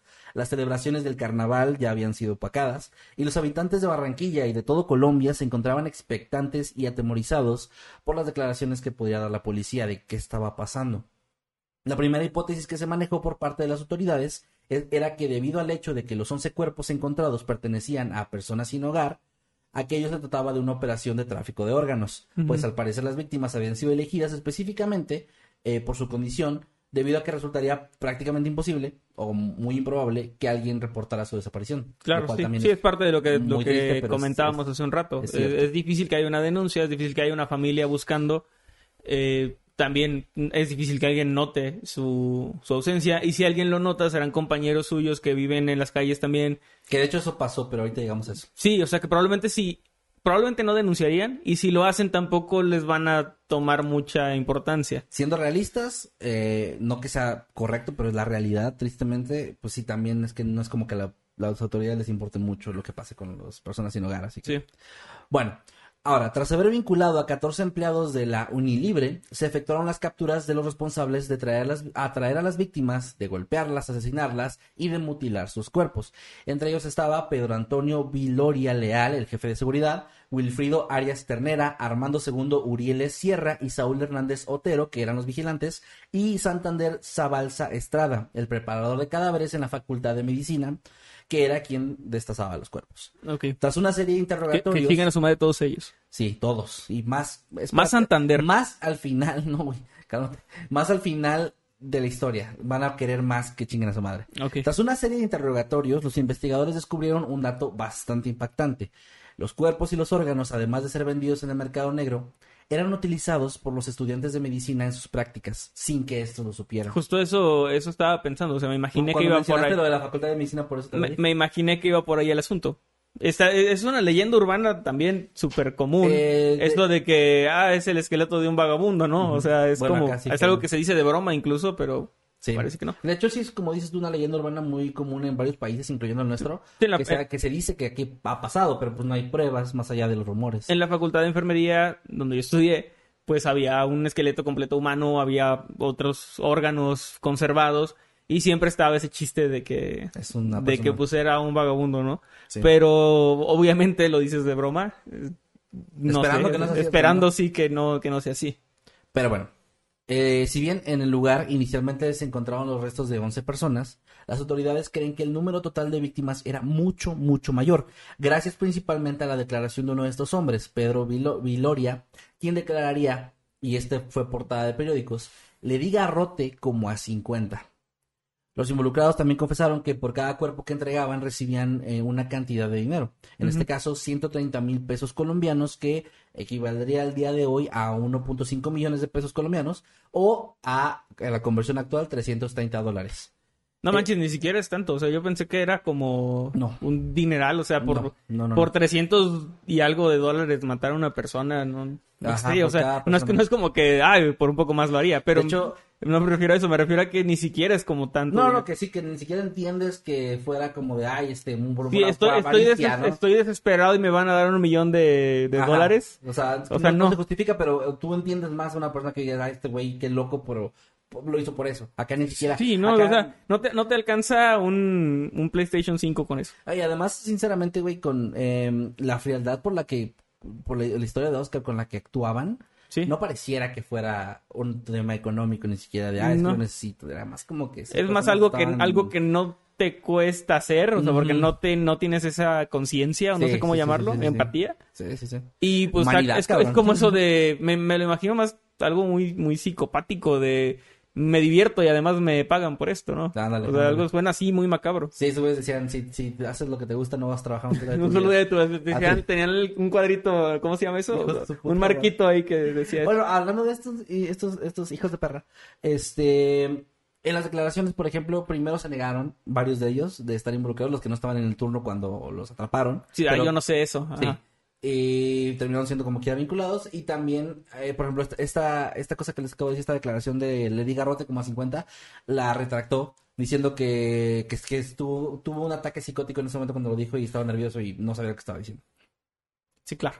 Ajá para que se den una que también bueno me imagino que lo vas a mencionar pero no asesinas a alguien y luego de repente aparece un cuerpo en, en la facultad y todos dicen ah mira un nuevo cuerpo o sea tiene que haber también ahí, un, tiene que estar coludido, coludida una autoridad de la facultad para que esos cuerpos lleguen como cuerpos para estudiantes, o sea, para estudiar. Este sería Casto Ariza, un ex síndico de la institución, que era quien se sospechó durante toda la investigación y se sigue sospechando. Era la persona o el cerebro detrás de todo esto, o el autor intelectual, como le quieran decir. Y él, por ejemplo, también fue arrestado, de hecho, que este fue arrestado, pero ahorita ahí les va. Primero vamos con la línea del tiempo. Es arrestado, son arrestados los demás, hacen sus declaraciones. ¿Cuáles fueron las repercusiones de todo esto? La noticia impactó a todo el país, volviéndose uno de los días más oscuros en la historia de Colombia y provocando un fuerte estigma en los estudiantes de la universidad, en especial, obviamente, los de medicina, quienes eran acosados por la gente en general por asistir a la unitranca, que fue la expresión que usaban para la universidad, derivada de la mezcla de las palabras universidad y trancazo, que es una forma coloquial de decir golpe, que se usa al parecer mucho ahí. Sí. Eh, Fíjate que está bien difícil. Y también lo usaron mucho en, las, en los periódicos, perdón, en las noticias, nada más para dejarlo claro. Está súper difícil porque pues es tu carrera, ya pagaste mucho dinero, eh, no es tan sencillo salirte e irte a otra institución. Y que tenga esto, Pero sí, o sea, yo creo que yo sí, sí trataría de moverme de ahí porque no... Para empezar, no quisiera yo un título profesional con el nombre de una institución que tiene eso en su, en su historia, ¿no? Ya sé. debe ser complicado, pero también entiendo que eh, principalmente por el tema económico está muy cabrón salirte a medio semestre o no sé cómo se maneja allá este, para, para cambiarte y luego a una carrera como medicina que es, muy competida, muy, sí, también muy, es muy buscada, digamos. Pues bueno, em, ahora pasaron algunos días y algunos habitantes de la calle, algunas personas sin hogar, empezaron a realizar protestas afuera de la institución, exigiendo justicia por la muerte de sus compañeros. Ellos, de hecho, ya habían reportado a la policía que algunos de esas personas estaban desapareciendo, pero al no saber más allá de cómo se veían o no saber la identidad de ellos, eh, la policía no les hizo caso y no procedió, no sabía ni siquiera nada, ninguna investigación ni nada. O sea, les daban prácticamente el avión, les decían sí, ajá, lo vamos a investigar y obviamente no llegaba nada. Entonces empezaron a protestar afuera de la escuela al tiempo que algunos estudiantes también se movilizaron para pedir que las clases se reanudaran pronto porque ya les estaba afectando a ellos también. Y se hizo esta, esta, esta extraña donde estudiantes estaban pidiendo que se abriera la escuela y personas de la calle estaban pidiendo justicia y se hizo una protesta ahí em, que fue como también muy cubierta por los medios. Lamentablemente, en noviembre de 1993, los implicados de este caso fueron puestos en libertad debido al vencimiento de términos para la audiencia del juzgamiento. Castro Ariza, el que les acabo de mencionar, fue absuelto de los cargos y la universidad no fue vinculada con los asesinatos. Esto provocó obviamente un descontento enorme en una gran parte de la población. Sin embargo, estas quejas constantes de la ciudadanía fueron ignoradas. Y apenas ocho años después de, de, lo que aconteció aquí en 2001, el juzgado segundo penal del circuito condenó a los vigilantes responsables de los ataques a 13 años de prisión, dando así por cerrado el caso por parte de las autoridades. No, solo a los, a los que estaban ahí en el momento. a los verdaderos eh, responsables impunes completamente. No se llevó una investigación más allá, no se dieron ni siquiera más nombres. Este tipo, Castro Ariza, hijo de puta, que se sabía que era él porque en la investigación sí se los vigilantes en sus declaraciones mencionaban pues quién les daba el dinero, ¿no? Entonces te mencionó muchas veces era clarísimo todo, pero aquí lamentablemente estamos bajo otro caso más de los cientos de miles que hay en Latinoamérica de corrupción, de impunidad, de que el dinero te salva de pisar una cárcel y de que los que se quedaron con la culpa fueron, pues se podría decir que los que estaban hasta abajo de la pirámide, que no son menos culpables, pero pues eso no resuelve el problema. Pues sí. Eh, lamentablemente. Y seguirán vivos porque los doxeos pasan y, los este, accidentes también. Los vigilantes, dices. Ajá. Los vigilantes pasaron tres años en la cárcel, ya salieron. No, no, bueno, los, bueno, sí, los otros güeyes. Los que eh, no pues ni puta idea, la verdad, no sé. O sea, que se habrá ido algo porque. No mames. Espero. No sé, no, no sé qué pasó con él, honestamente. Eso sí, no, no estoy seguro porque. O sea, lo nombran en todo esto, pero no hay nada más allá de él. Y bueno, por otra parte, Qué coraje. gracias al trabajo del Instituto de Medicina Legal, se elaboraron réplicas de los eh, posibles rostros de las víctimas con la esperanza de que estos fueran reclamados por sus familiares y conocidos, pero eh, lamentablemente esto no pasó, aunque sí lograron identificar a algunos de ellos. Em, no los voy a nombrar porque, no sé, no lo veo tanto al caso y pues bueno, eh, pero sí, ya se sabe el nombre de muchas de las víctimas que se encontraron. No se sabe dónde están el resto de las personas, el resto de los cuerpos que pues si, llegaron a pues, 50 por lo menos. Si llegaron al mercado negro, pues supongo se habrán repartido pues por el mundo. No, se sabe, pero pues obviamente se sospecha por ese lado. Y a día de hoy la tragedia que es conocida como la matanza de Unilibre, como dije al inicio, todavía permanece como una herida bastante fresca en el pueblo colombiano, principalmente por el sentimiento de impotencia eh, que los ciudadanos tienen al haber sido testigos de un crimen tan horrible que quedó en la impunidad y se mantiene hasta el día de hoy. Y ese rollo burocrático que hace que en muchos casos... Ah, o sea, vamos a dejar libre a este asesino serial porque el policía que lo arrestó no le leyó sus derechos. Eh, es una pendejada. O sea, es una, es una estupidez. También el hecho de que caduquen los, los delitos, que prescriban, que alguien asesinó a otra persona hace 30 años, entonces ya no hay castigo, aunque apenas se descubra. Es una, estupidez. O sea, me, parece, no sé. Como si ya después de 30 años la víctima reviviera. Sí, o sea, yo no sé de leyes, no sé por qué pasa eso. Debe haber una razón como muy. O sea, tiene que haber una razón por la que alguien puso esa regla.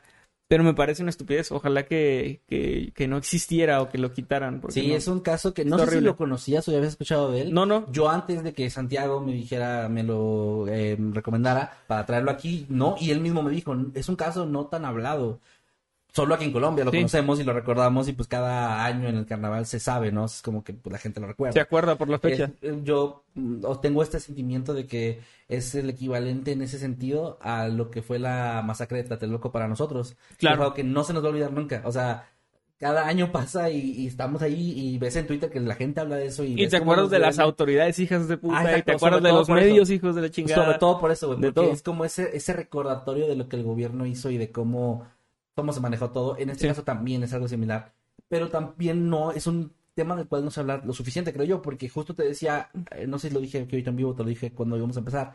Estuve buscando y batallé porque las fuentes eran muy, muy escuetas. Tuve que hacer un. Esta investigación fue un Frankenstein de bastantes cosas, bastantes fuentes, donde en algunas te mencionaban algo, en otras no. En algunas no mencionaban ni el nombre de Oscar.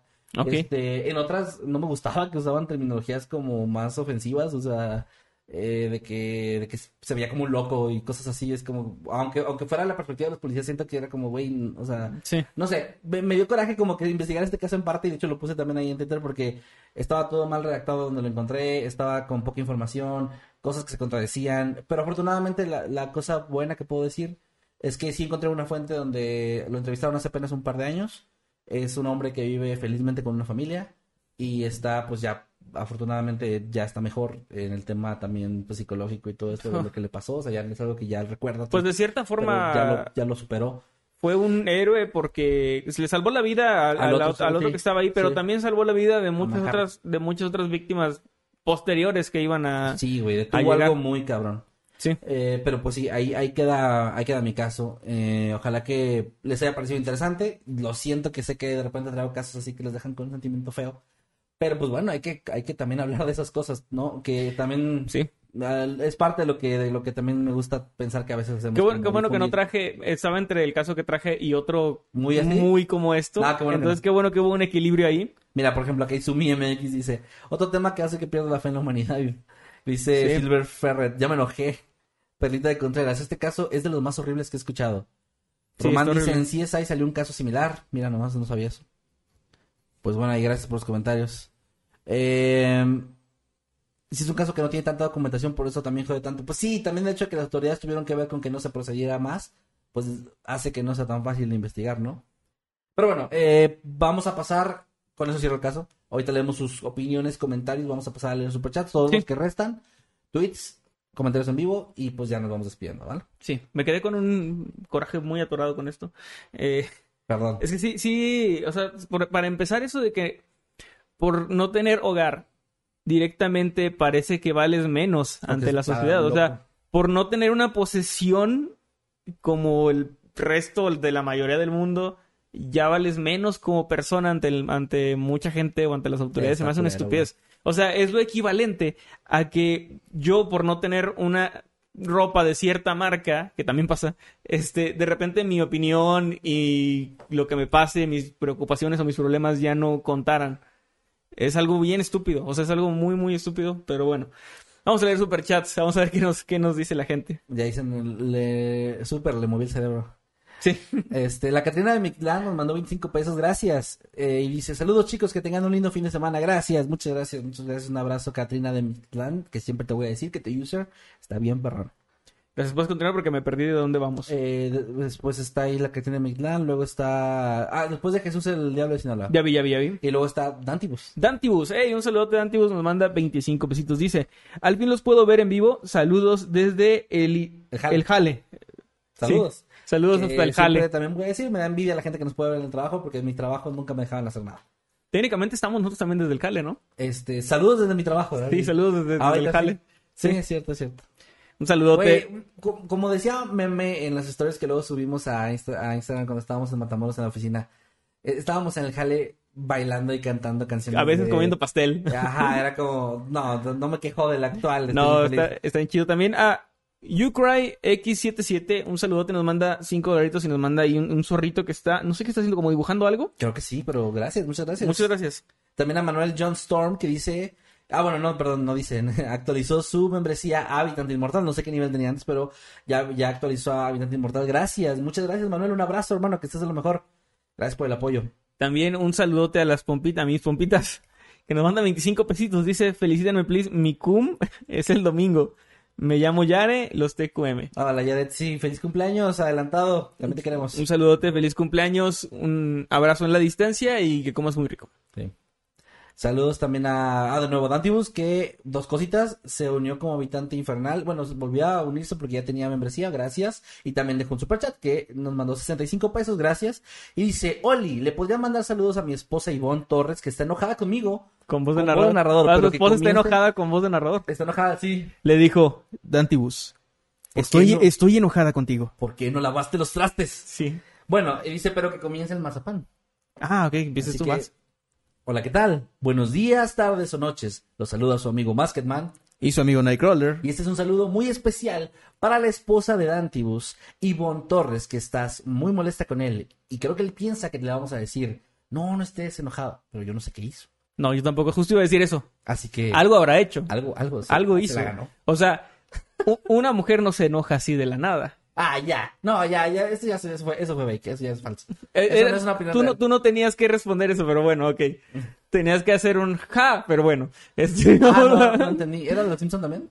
Eh, algo así. No, Bueno, no, bueno, no, no, no, eh, algo, algo habrás hecho Antibus y No, pero saludos a los dos. Ya, no peleen, así. un saludote. No, mira, sí. No peleen. y ya, con eso. si no se andan con eso, no puedo hacer más, hermano. Va, vas tú. Un saludote también a Germán Rodríguez, que nos manda 13 pesitos. Muchas gracias. No nos dice nada Germán, pero le mandamos un saludo. y también, mira, su, su eh, imagen de usuario es un, un perrito chihuahua muy bonito. Ay, sí. Un saludo, Germán. Saludos, Germán, y también a tu perrito. Eh, también saludos a Ucrack, que nos volvió a mandar otro, otro super sticker, que se llaman. Sí. Eh, gracias, gracias, una peita apenada, gracias. Eh, Ucrack, un abrazo, hermano. También a Maylin López Aguilera, muchas gracias, nos manda 5 dólares. Dice, hola, buenas noches. ¿Creen que en un futuro puedan hacer más casos o historias sobre Veracruz, porfis? Saludos desde Tennessee. Eh, sí, bueno, de hecho teníamos por ahí videos. Ya tenemos uno de leyendas de Veracruz. Tenemos uno de Veracruz. ten- empezamos a hacer el de estados, pero fíjate, no, no, continuamos, hay que continuar con esos estados. Sí, no sé por qué. No sé, claro, nos, pasó, nos pasó como a Nickelodeon, nos olvidamos de esa sección. No, eso no existe. Pero, pero sí, sí, totalmente, hay que volverlo a hacer. o es sea, que claro, también, claro, una segunda parte de Veracruz estaría genial. lo que pasa es que también a veces nos dicen, ¿por qué no hacen otra parte, una segunda parte de Venezuela? Por ejemplo, que le ha ido muy bien al video de Venezuela. Un saludote a, a los amigos venezolanos que nos, que son suscriptores del canal y nos siguen. Pero el problema con eso es que como nos faltan muchos países por mencionar, Ah, bueno. preferimos a veces hacer un video nuevo sobre un no país del que no hemos hablado que una segunda parte de otro. Pero- Entonces, pero ¿De qué eventualmente va a pasar. A ver, se va a pasar. O sea, nuestro plan como es seguir con Mundo Es infinito. muchos años, es infinito. Este, pues va a pasar. Hasta que va- nuestros hijos tomen los avatares y continúen con esto. Sí. Así sí. como, como yo lo hice en algún momento Con el con mi, tierno mi- original. con mi padre y el padre de mi padre. Sí, sí, sí, sí. Eh, el caminante nocturno. Claro que eso era en la albañilería. ¿Cómo? ¿Eh? bueno, este, pero saludos hasta Tennessee, eh, Tennessee, perdón, Maylin. Tennessee, salud- saludote, Te- Maylin. Tennessee. Perlita de Contreras nos está, un- está uniendo como habitante infernal. Gracias, Perlita, un abrazo, muchas gracias por el apoyo. También Carlos el suculento 69, Mm, que, es- que es suculento nombre, nos dice, Mm. nos manda 25 suculentos pesos. Y dice, hola, me mandan un saludo con voz suculenta. Yo estaba, yo estaba, bueno, yo, estaba- creo que yo creo que se la ganó, así que vamos a, vamos a darle su A saludo. ver, ¿verdad? ¿Cómo- Pero pues es la voz normal de narrador, supongo, es Ah, muy suculenta. Uy, perdón. La, la voz normal de narrador es muy suculenta. Perdón, no, no sé, qué- no sé qué tono darle. No, pues la de narrador, pero... O pero- La de la de Skyler cantándole Happy Birthday a este güey. ¿cómo se Ay, llama? no, no, no, no, esa escena no quiero recordarla. Ok. Puto Breaking Bad lo amo, pero eso no. Hola, ¿qué tal? Buenos días, tardes o noches. Los saluda su amigo Nightcrawler. Y su amigo Masketman. Y estos son los relatos de Herdunkel. Un saludote a Herdunkel. Vean, escuchen, por favor. Eh, este- no le mandas saludos a Carlos, cabrón.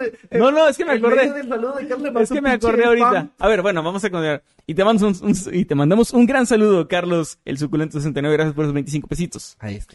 Les iba a decir que es que luego se me va la idea Sí, y ya sí, no, sí. ya no lo digo. Te bugueas, Pero te escuchen a, a los relatos del señor Herdunkel que está haciendo relatos eróticos. Así que con su voz. Pero eh, eh, sí tengan precaución Eh, porque sí. son temas así está, de- está fuerte, está fuerte el asunto. que- Porque se puso a contar nuestras historias, pero cambiando nombres. Entonces es, Sí. es muy, muy Sí, interesante. oye, Ger, te dije que no contaras eso. Sí, eso era privado, Ger. Pero Pero bueno, un saludo a Herdunkel. este... Es que sí, te salió la voz como, como él cuando... Sí, suculenta. Saludos también a Guillermo Esteban que nos volvió a mandar un superchat, gracias. Y dice, Gracias, Guillermo. me mandó 25 pesos y dice, me guardan otros 25 pesos, pero sin intereses. Gracias. Ah, eh, claro, sí, aquí, aquí, ahí los guardo. Va, perfecto. Aquí, son lo- 50. aquí los guardamos. También vamos a ver lo que está por acá en el hashtag Noctámbulos Podcast a través de Twitter. Claro sí. Aquí, por ejemplo, está Lisette M 190-205 que dice todos en estos momentos con las autoridades y pone ahí un dibujito de una, Una Rey, monita. ¿no? No, no es Rey. Ah, eh, sí. No, no, no, no es Rey, no es Rey. Bueno, no es una, una monita Se parece que está mostrando ahí el dedito medio. Mira, y también nos dice, manden un saludo a mi mamá, se llama Griselda, lleva un mes empezando a ver sus videos y desde que entré a la prepa, ella ve sus podcasts en vivo. Saludos Ay, a mira. Griselda, un saludo muy enorme. Saludos, Gracias Griselda. por, por seguirnos. Perdón por las majaderías que hice. Este Pe- pelado, perdón. Este muchacho pelado. Discúlpenme. pues, no lo puedo controlar. De hecho, también a veces se me olvida que mi mamá, mi mamá ve esto Ay, de no vez en cuando eso, y, y se me, se me no olvida. me digas eso, bro. Perdón, mamá. Ay, no, perdóneme, señora. Ya no voy a... Güey, y hemos hecho cosas horribles de tus nalgas. ¿Qué está pasando aquí? Luz Paola Juárez pide, pide un saludo con voz de narrador. Y vamos a saludarla. Hola, ¿qué tal? Buenos días, tardes o noches. Los saludos a su amigo Nightcrawler. Y su amigo Masketman. Y este es un saludo súper especial para Luz Paola Juárez. También acá está Mr. Chuy, que nos dice, viéndolos mientras termino de pintar mi máscara de El Pino mira. Motosierra para una expo anime este domingo. Deseame suerte. Suerte, Mr. Qué Chuy. chido. Eh, está quedándote genial. Sí, Qué de hecho chido. va muy, muy bien. Y seguimos con cosas subnormales que nos tiene aquí algunos spoil algunos más spoilers sin contexto del Más episodio spoilers. 128. Está muy el, bueno, primero es, el primero es el de la, la niña esta del meme. ¿Cómo, cómo era el original? Eh, ah, bueno, pues... Ah, bueno, ¿no? pues chingo mi madre. Chingo mi madre, ¿Está ¿verdad? Bueno, y- y- pero dice todos, que es el... Después de el- QC. después de eso. Y luego está un Thanos aquí con su, con su gema... ¿Cuál es la roja? ¿Es la del La de la espacio? reali- La de la realidad. La de la realidad, la del el ether. Dice, el men que se escapó. Me llamaron loco. Pues sí, sí lo hicieron. Pues sí, sí lo hicieron tal cual. Castro Araiza, eso está fuerte. Castro Araiza está Bob Esponja como enterrando a alguien y dice, bueno, ahí va otro. Bueno, ahí va otro. Y el otro que dice, no estoy muerto, idiota. No debería reírme de Qué esto. buenos memes. Cosas güey. subnormales, no debería reírme de esto. ¿Por qué me haces esto? Qué buenos memes. Ahí, va, ahí les digo retweet, vayan y veanlo y vayan a seguir la cuenta de cosas normales que está God. Dice, sé que el segundo es más meme que spoiler, pero es difícil de encontrar imágenes que spoilen un tema así. Pues sí, es cierto. Dice acá, ¿cómo se llama la universidad donde pasó la masacre? Pregunta Límites Paola. ¿Es Universidad eh, Libre de Libre. Colombia o la Unilibre? Y si se preguntan en cuál sede fue, es la sede principal, la que dices... Eh, La mera, mera. Es que en la misma ciudad de Barranquilla hay tres. Ah, cuatro, ok. Pero está ahí. Y de hecho supe que es esa no porque los textos periodísticos que investigué me informaron, porque aparentemente no es importante cuál es la sede. Yo tuve que ir a investigar, meterme a Google Maps, ver Yo- cuál era la calle que estaba más cerca, ver la historia, cuál cuadraba, y sí es esa. Llámame conspiranoico, pero yo sí creo que tiene que ver ahí con los medios y autoridades. Todo el rollo de que no se mencionaran es que ciertas cosas. Pero me refiero a medios también que ahorita están diciendo la masacre de hace 30 años y comentan. Y aún así no. Y mal es que sí cabrón. puede, sí puede tener que ver con un blanqueamiento ahí del asunto de no, no mencionar como el nombre. Pues me la pelaron porque yo sí investigué. Muda al terminar el caso de Kevin, dice Grey, un esponja enojado. Policía en Colombia. Y pone al jefe de Glory escribiendo en su máquina de escribir invisible. La- la- aquí el Freaky Fit nos pone el meme de, de Chao, de qué pasó ayer, y la policía en Latinoamérica. Pero, ¿te moriste? No mames, güey, verga. Es que es como, Este- también en, en Los Simpson hacen esa, cuando, cuando Bart estaba recibiendo amenazas de muerte y Marge llega a denunciar y le dice al jefe Rory que, que las amenazas de muerte no son un delito. Yo sabía que sí eran. Y luego descubren que jefe, sí. Pero mi parte favorita de ese diálogo es cuando dice que, no recuerdo si es el mismo capítulo, pero hay uno donde dice que, que, que si tiene que llegar con un cuchillo en la espalda para que le crean. Eso y dice el jefe Gorgory que sí, pero tiene que poder sostenerse por sí mismo. Sí, que ya no. sí. Este, creo que ese es el mismo capítulo, güey. No me acuerdo si era esa escena, pero, pero está muy cabrón porque rep- representa muy bien. A toda la policía. A- a las autoridades. También la, la estadounidense, porque pues de ahí es la parodia. Y Shaman, como siempre, mi héroe, captando las referencias, poniendo, si habla alemán, no ha de ser tan malo. Ya llegaron otros superchats, por cierto, para Ay. leerlos. Voy a leer el primero de Izumi MX, que nos mandó 5 dólares, gracias. Y dice, saludos de Ecuador, hoy estoy viendo el programa con una amiga que viene de Italia. Ay, y a. Manuel se le ocurre mentarle la madre a todos. no, no, no, a los En que iban, a los que, a los que iban en ese autobús. escuchando en voz, ay, bueno, y a Manuel se le ocurre empezar a hablar de todo lo que... Cosas que odio de Italia. Hace su caso. Mi, mi tema de hoy. es Mi por, por- ¿cómo que por de qué, Italia? ¿Por qué odio Italia? Número uno, los italianos. no, saludos No, a saludos de Italia. Italia es un país hermoso y además tenemos la bandera casi igual, así que los quiero mucho, son como Sí, nosotros somos, somos como, sí, como hermanos de bandera. casi. Aparte Mario Bros se parece a un mexicano, así que ahí Sí. está. Somos casi hermanos, amigos. Y saludos a Izumi también. Saludos también a Alex a, a Majiki, que nos manda 50 pesitos. Gracias, dice. También quiero sal- un saludo suculento. A ver. Hola, ¿qué tal? Buenos días, tardes o noches. Los saludo a su amigo Nightcrawler. Y su amigo Masketman. Y este es un saludo muy, pero muy suculento, Suculento. para Alex Amajiki. Ahora nos van a pedir esto siempre, güey. Ya llegamos, no sé. Es como que es, es un es un saludo muy suculento.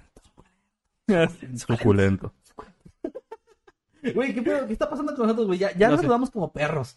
Ya saludamos Ay, de forma cierto. erótica. Ya saludamos al revés, güey. Somos, o sea, somos literalmente ese pedo Es que, de- ¿sabes qué? La gente sigue queriendo saludos, pero como se aburre Ah, de, de de- saludo. No, a ver, pero ahora... Güey, necesitamos hacer nuestro comercial de saludos de... ¿Estás harto de un saludo genérico de Manuel Nightcrawler? Eh, ah, sí, qué aburrido. Pues así ahora como, puedes como con doblaje, ¿no? De que, oh, oh, Ajá. sí, qué aburrido. Ahora puedes eh, pedirles un saludo suculento o con voz de perro. Ajá. O un día o desnudos. Sí, en un auto Fórmula 1, Fórmula 1 a 278 kilómetros por hora. Exacto, no, no, no, Como tú quieras, te saludo. Vamos a caer bien bajo si seguimos así, pero es dinero y, y tengo esta manía de querer comer. Así que bueno, Roman J nos dice, chicos, creo que odio a Michael Jackson. Ah, la verdad canta bien y es noble. Saludos, Roman, gracias, qué buena referencia. Eh, También un saludote a Link Exia que nos manda 65 pesos. Muchas gracias. Dice, saludos a mi tocayo Emanuel. Ay, mira, se llama, se llama Emanuel también. Y al Kevin, eh, el enmascarado. Ja, ja, ja. Me reí mucho de pensar en las pláticas familiares que tendrán acerca de noctámbulos. Es una pregunta de seguimiento para mí. ¿Tu mamá alguna vez te ha dicho algo de, de- de este programa? Así de que nos ve y que te diga, oye, hijo, ¿por qué dijiste eso? Ah, no. No, no, me dice, ah, te estaba viendo ahí en tu programa. Pero a ver, si, Pero- yo, si hoy pasa Nexatlón, no, no va a haber, el- no, va a haber, no va a haber es el domingo, ¿no? No sé, pero mi mamá es muy fan. Entonces, Sí, si lo pasan hoy, no, no nos va a ver. Ni, Oye, de, una- ni de, ni que- de broma. Tengo una tía, una tía y mi abuela materna que ni a mi funeral irían si ese día pasando. Sí, no, no, es que estaba Exatlón, mijo. Para ahí te dejo unas flores luego. Ah, mañana vas a estar muerto y yo... A ver, mañana no vas a estar más muerto ni, Que ni, hoy. ni, ni menos vivo. Pero hoy voy a saber si, si mi, mi favorito va a pasar o no va a pasar. Sí, sí, ganan los azules. Ah, bueno. Y bueno, entonces, no sé, pero no, nunca me ha dicho, o sea, me, me ha comentado de que, ah, sí te estaba viendo en vivo, o me marca por teléfono de cómo estás, y yo, ah, bien, acabo de grabar, sí, es que te marqué porque vi que ya iba a terminar el programa para Ah. no, para no interrumpir, ¿no? Sí, Pero, pero no, no, me ha No. dicho, no me ha regañado, hasta ahora. claro. Bueno, Hasta ahora, porque probablemente me va a regañar. de que es que hoy mentaste la madre. Oye, es que entré y me estabas metiendo en la madre. Oye, hijo, ¿qué pedo? Oye, ¿qué, oye, no, ¿qué pedo? Ah, y por cierto, y saludos a Emanuel o Links Exi- Link Exiac por ese superchat. Gracias, Salúdate, gracias. gracias. Y dice, suenan como Estefano. Ese era el chiste, ¿no? Sí, de hecho, No era como Estefano, era la, la intención, pero sin decir la marca. Ya dijimos la marca, puta madre. ya lo dijimos, ya. Vamos a ver los comentarios que están dejando acá. Dice Izumi, si Emanuel el siguiente Noctámbulos me manda un saludo disfrazado de dinosaurio, yo envío un superchat de 20 dólares. No, ya, mira. Ya no, Ya no tengo mi disfraz de dinosaurio, Va- por cierto, porque sí, un día salí disfrazado de dinosaurio en un octámbulos, Sí, búsquenlo hay- ahí, es, hay es los media, Hay emotes de eso. este, pero no tengo mi disfraz de, no- de dinosaurio, y si mando a comprar otro en Amazon me va a costar más que, que ese superchat, así que no, no me conviene. Aparte ya se empezó a convertir en, un, en una así disparando en el suelo. ahí, Sí, baila, sí, baila, ya, y ya se va a convertir en, en algo así. Dice- Y yo, aunque no lo crean, aún tengo un poquito de dignidad. Dicen tus pompitas, ya ven chavos, respeten y no digan cosas antisonantes porque está tu mamá. Sí. Yo quiero un saludo en idioma gato, no mames. La- Ah, saludos Andrea, pero no en idioma gato ya. Uy, Yo quiero un saludo suculento, ya, no, no, no, no, no, no, ya nos estamos poniendo mal aquí. No quiero asustarlos, pero tal vez el coco, el coco está en la casa, dice Jagger. Por aquí llegaron otros, eh, otros superchats. Mm, ¿Leíste el Stephanie MC o no? Este, no, eso acaba de llegar, sí lo vi, Ok. pero acaba de llegar. Cinco- ah, nos acaba de mandar 5 dólares Stephanie MC, muchas gracias. Dice, ya terminé todos los episodios del podcast de esta semana en, en mi trabajo. Ahora no sé qué hacer. Creo que ahora sí me pondré a trabajar. Saludos, chicos. No, no es opción. Busca, aunque sea otro podcast, pero sí, búscalo. Busca. No, no, no, ustedes no, no trabajen nunca. no hagan esas cosas.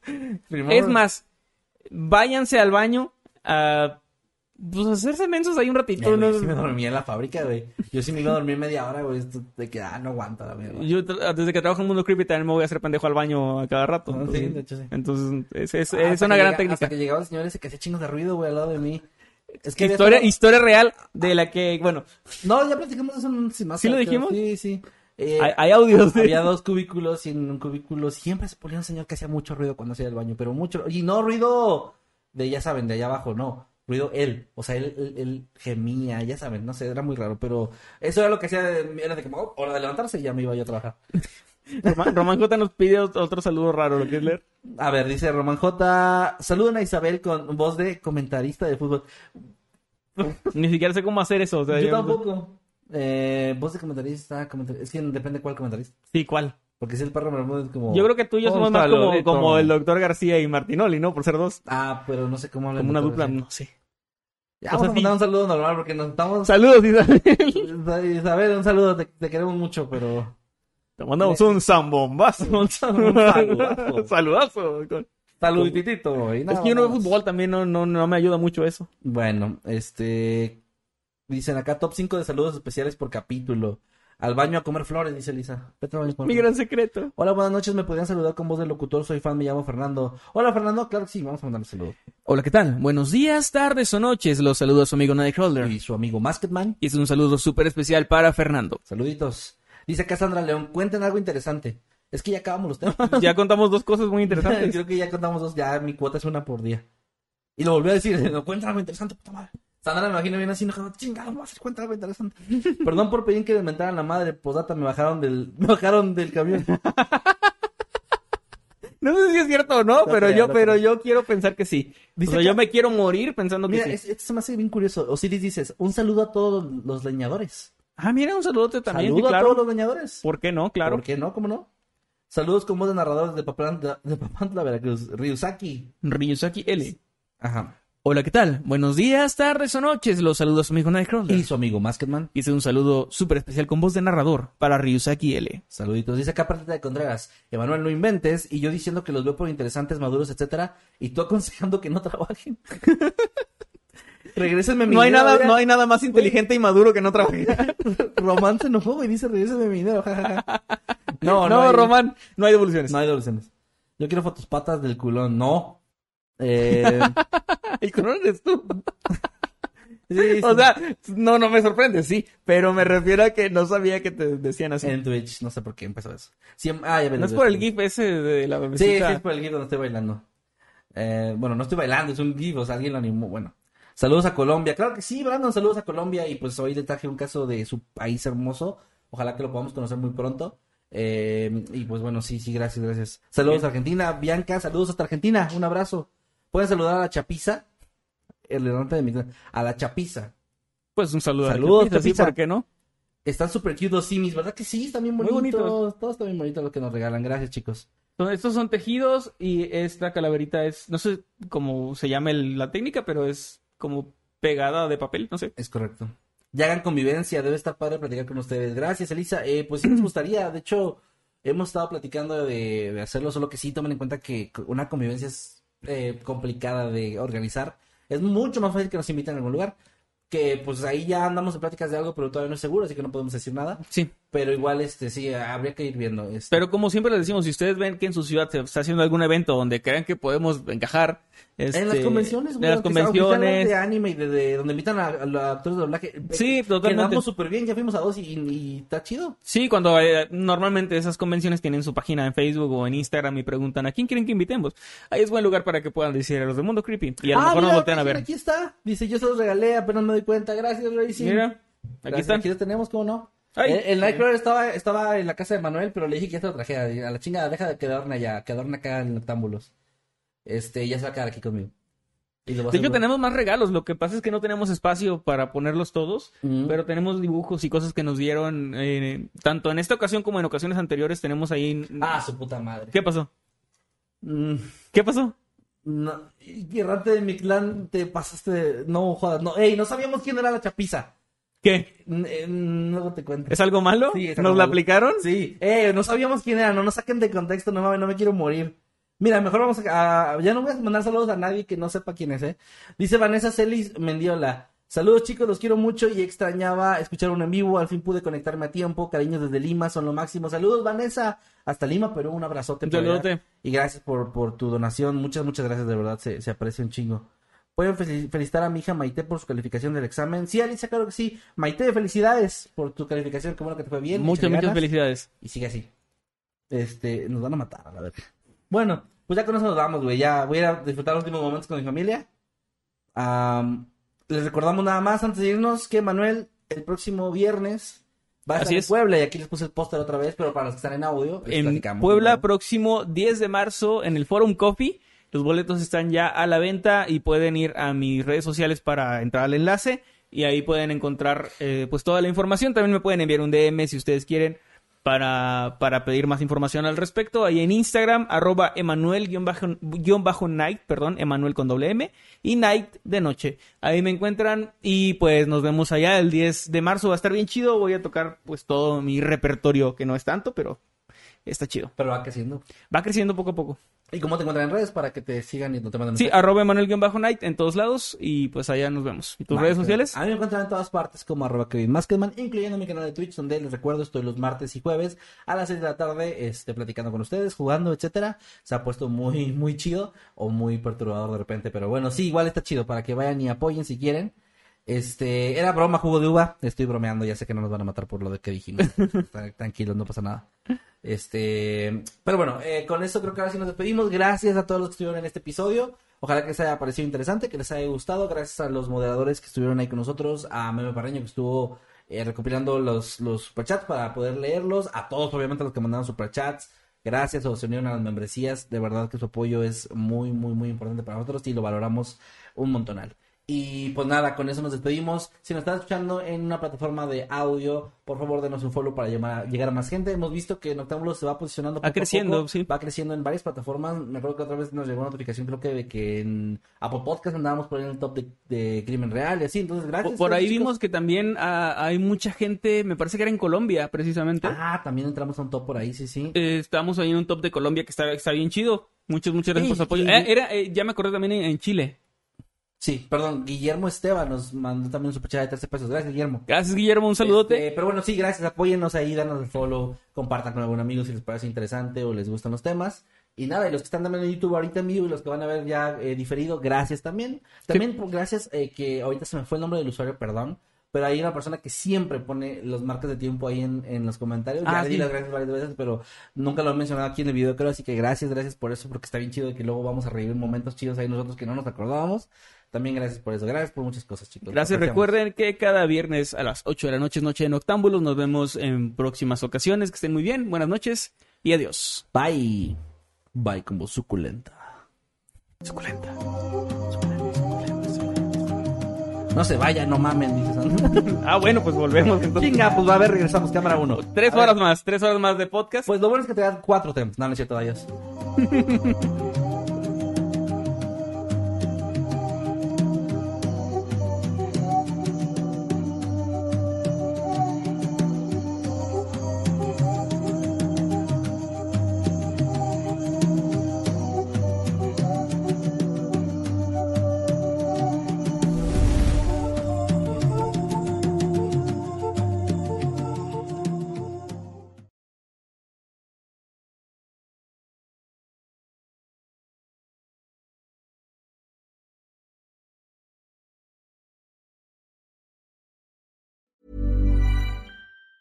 Planning for your next trip? Elevate your travel style with Quince. Quince has all the jet setting essentials you'll want for your next getaway, like European linen, premium luggage options, buttery soft Italian leather bags, and so much more. And it's all priced at 50 to 80% less than similar brands. Plus, Quince only works with factories that use safe and ethical manufacturing practices. Pack your bags with high-quality essentials you'll be wearing for vacations to come with Quince. Go to quince.com slash trip for free shipping and 365-day returns.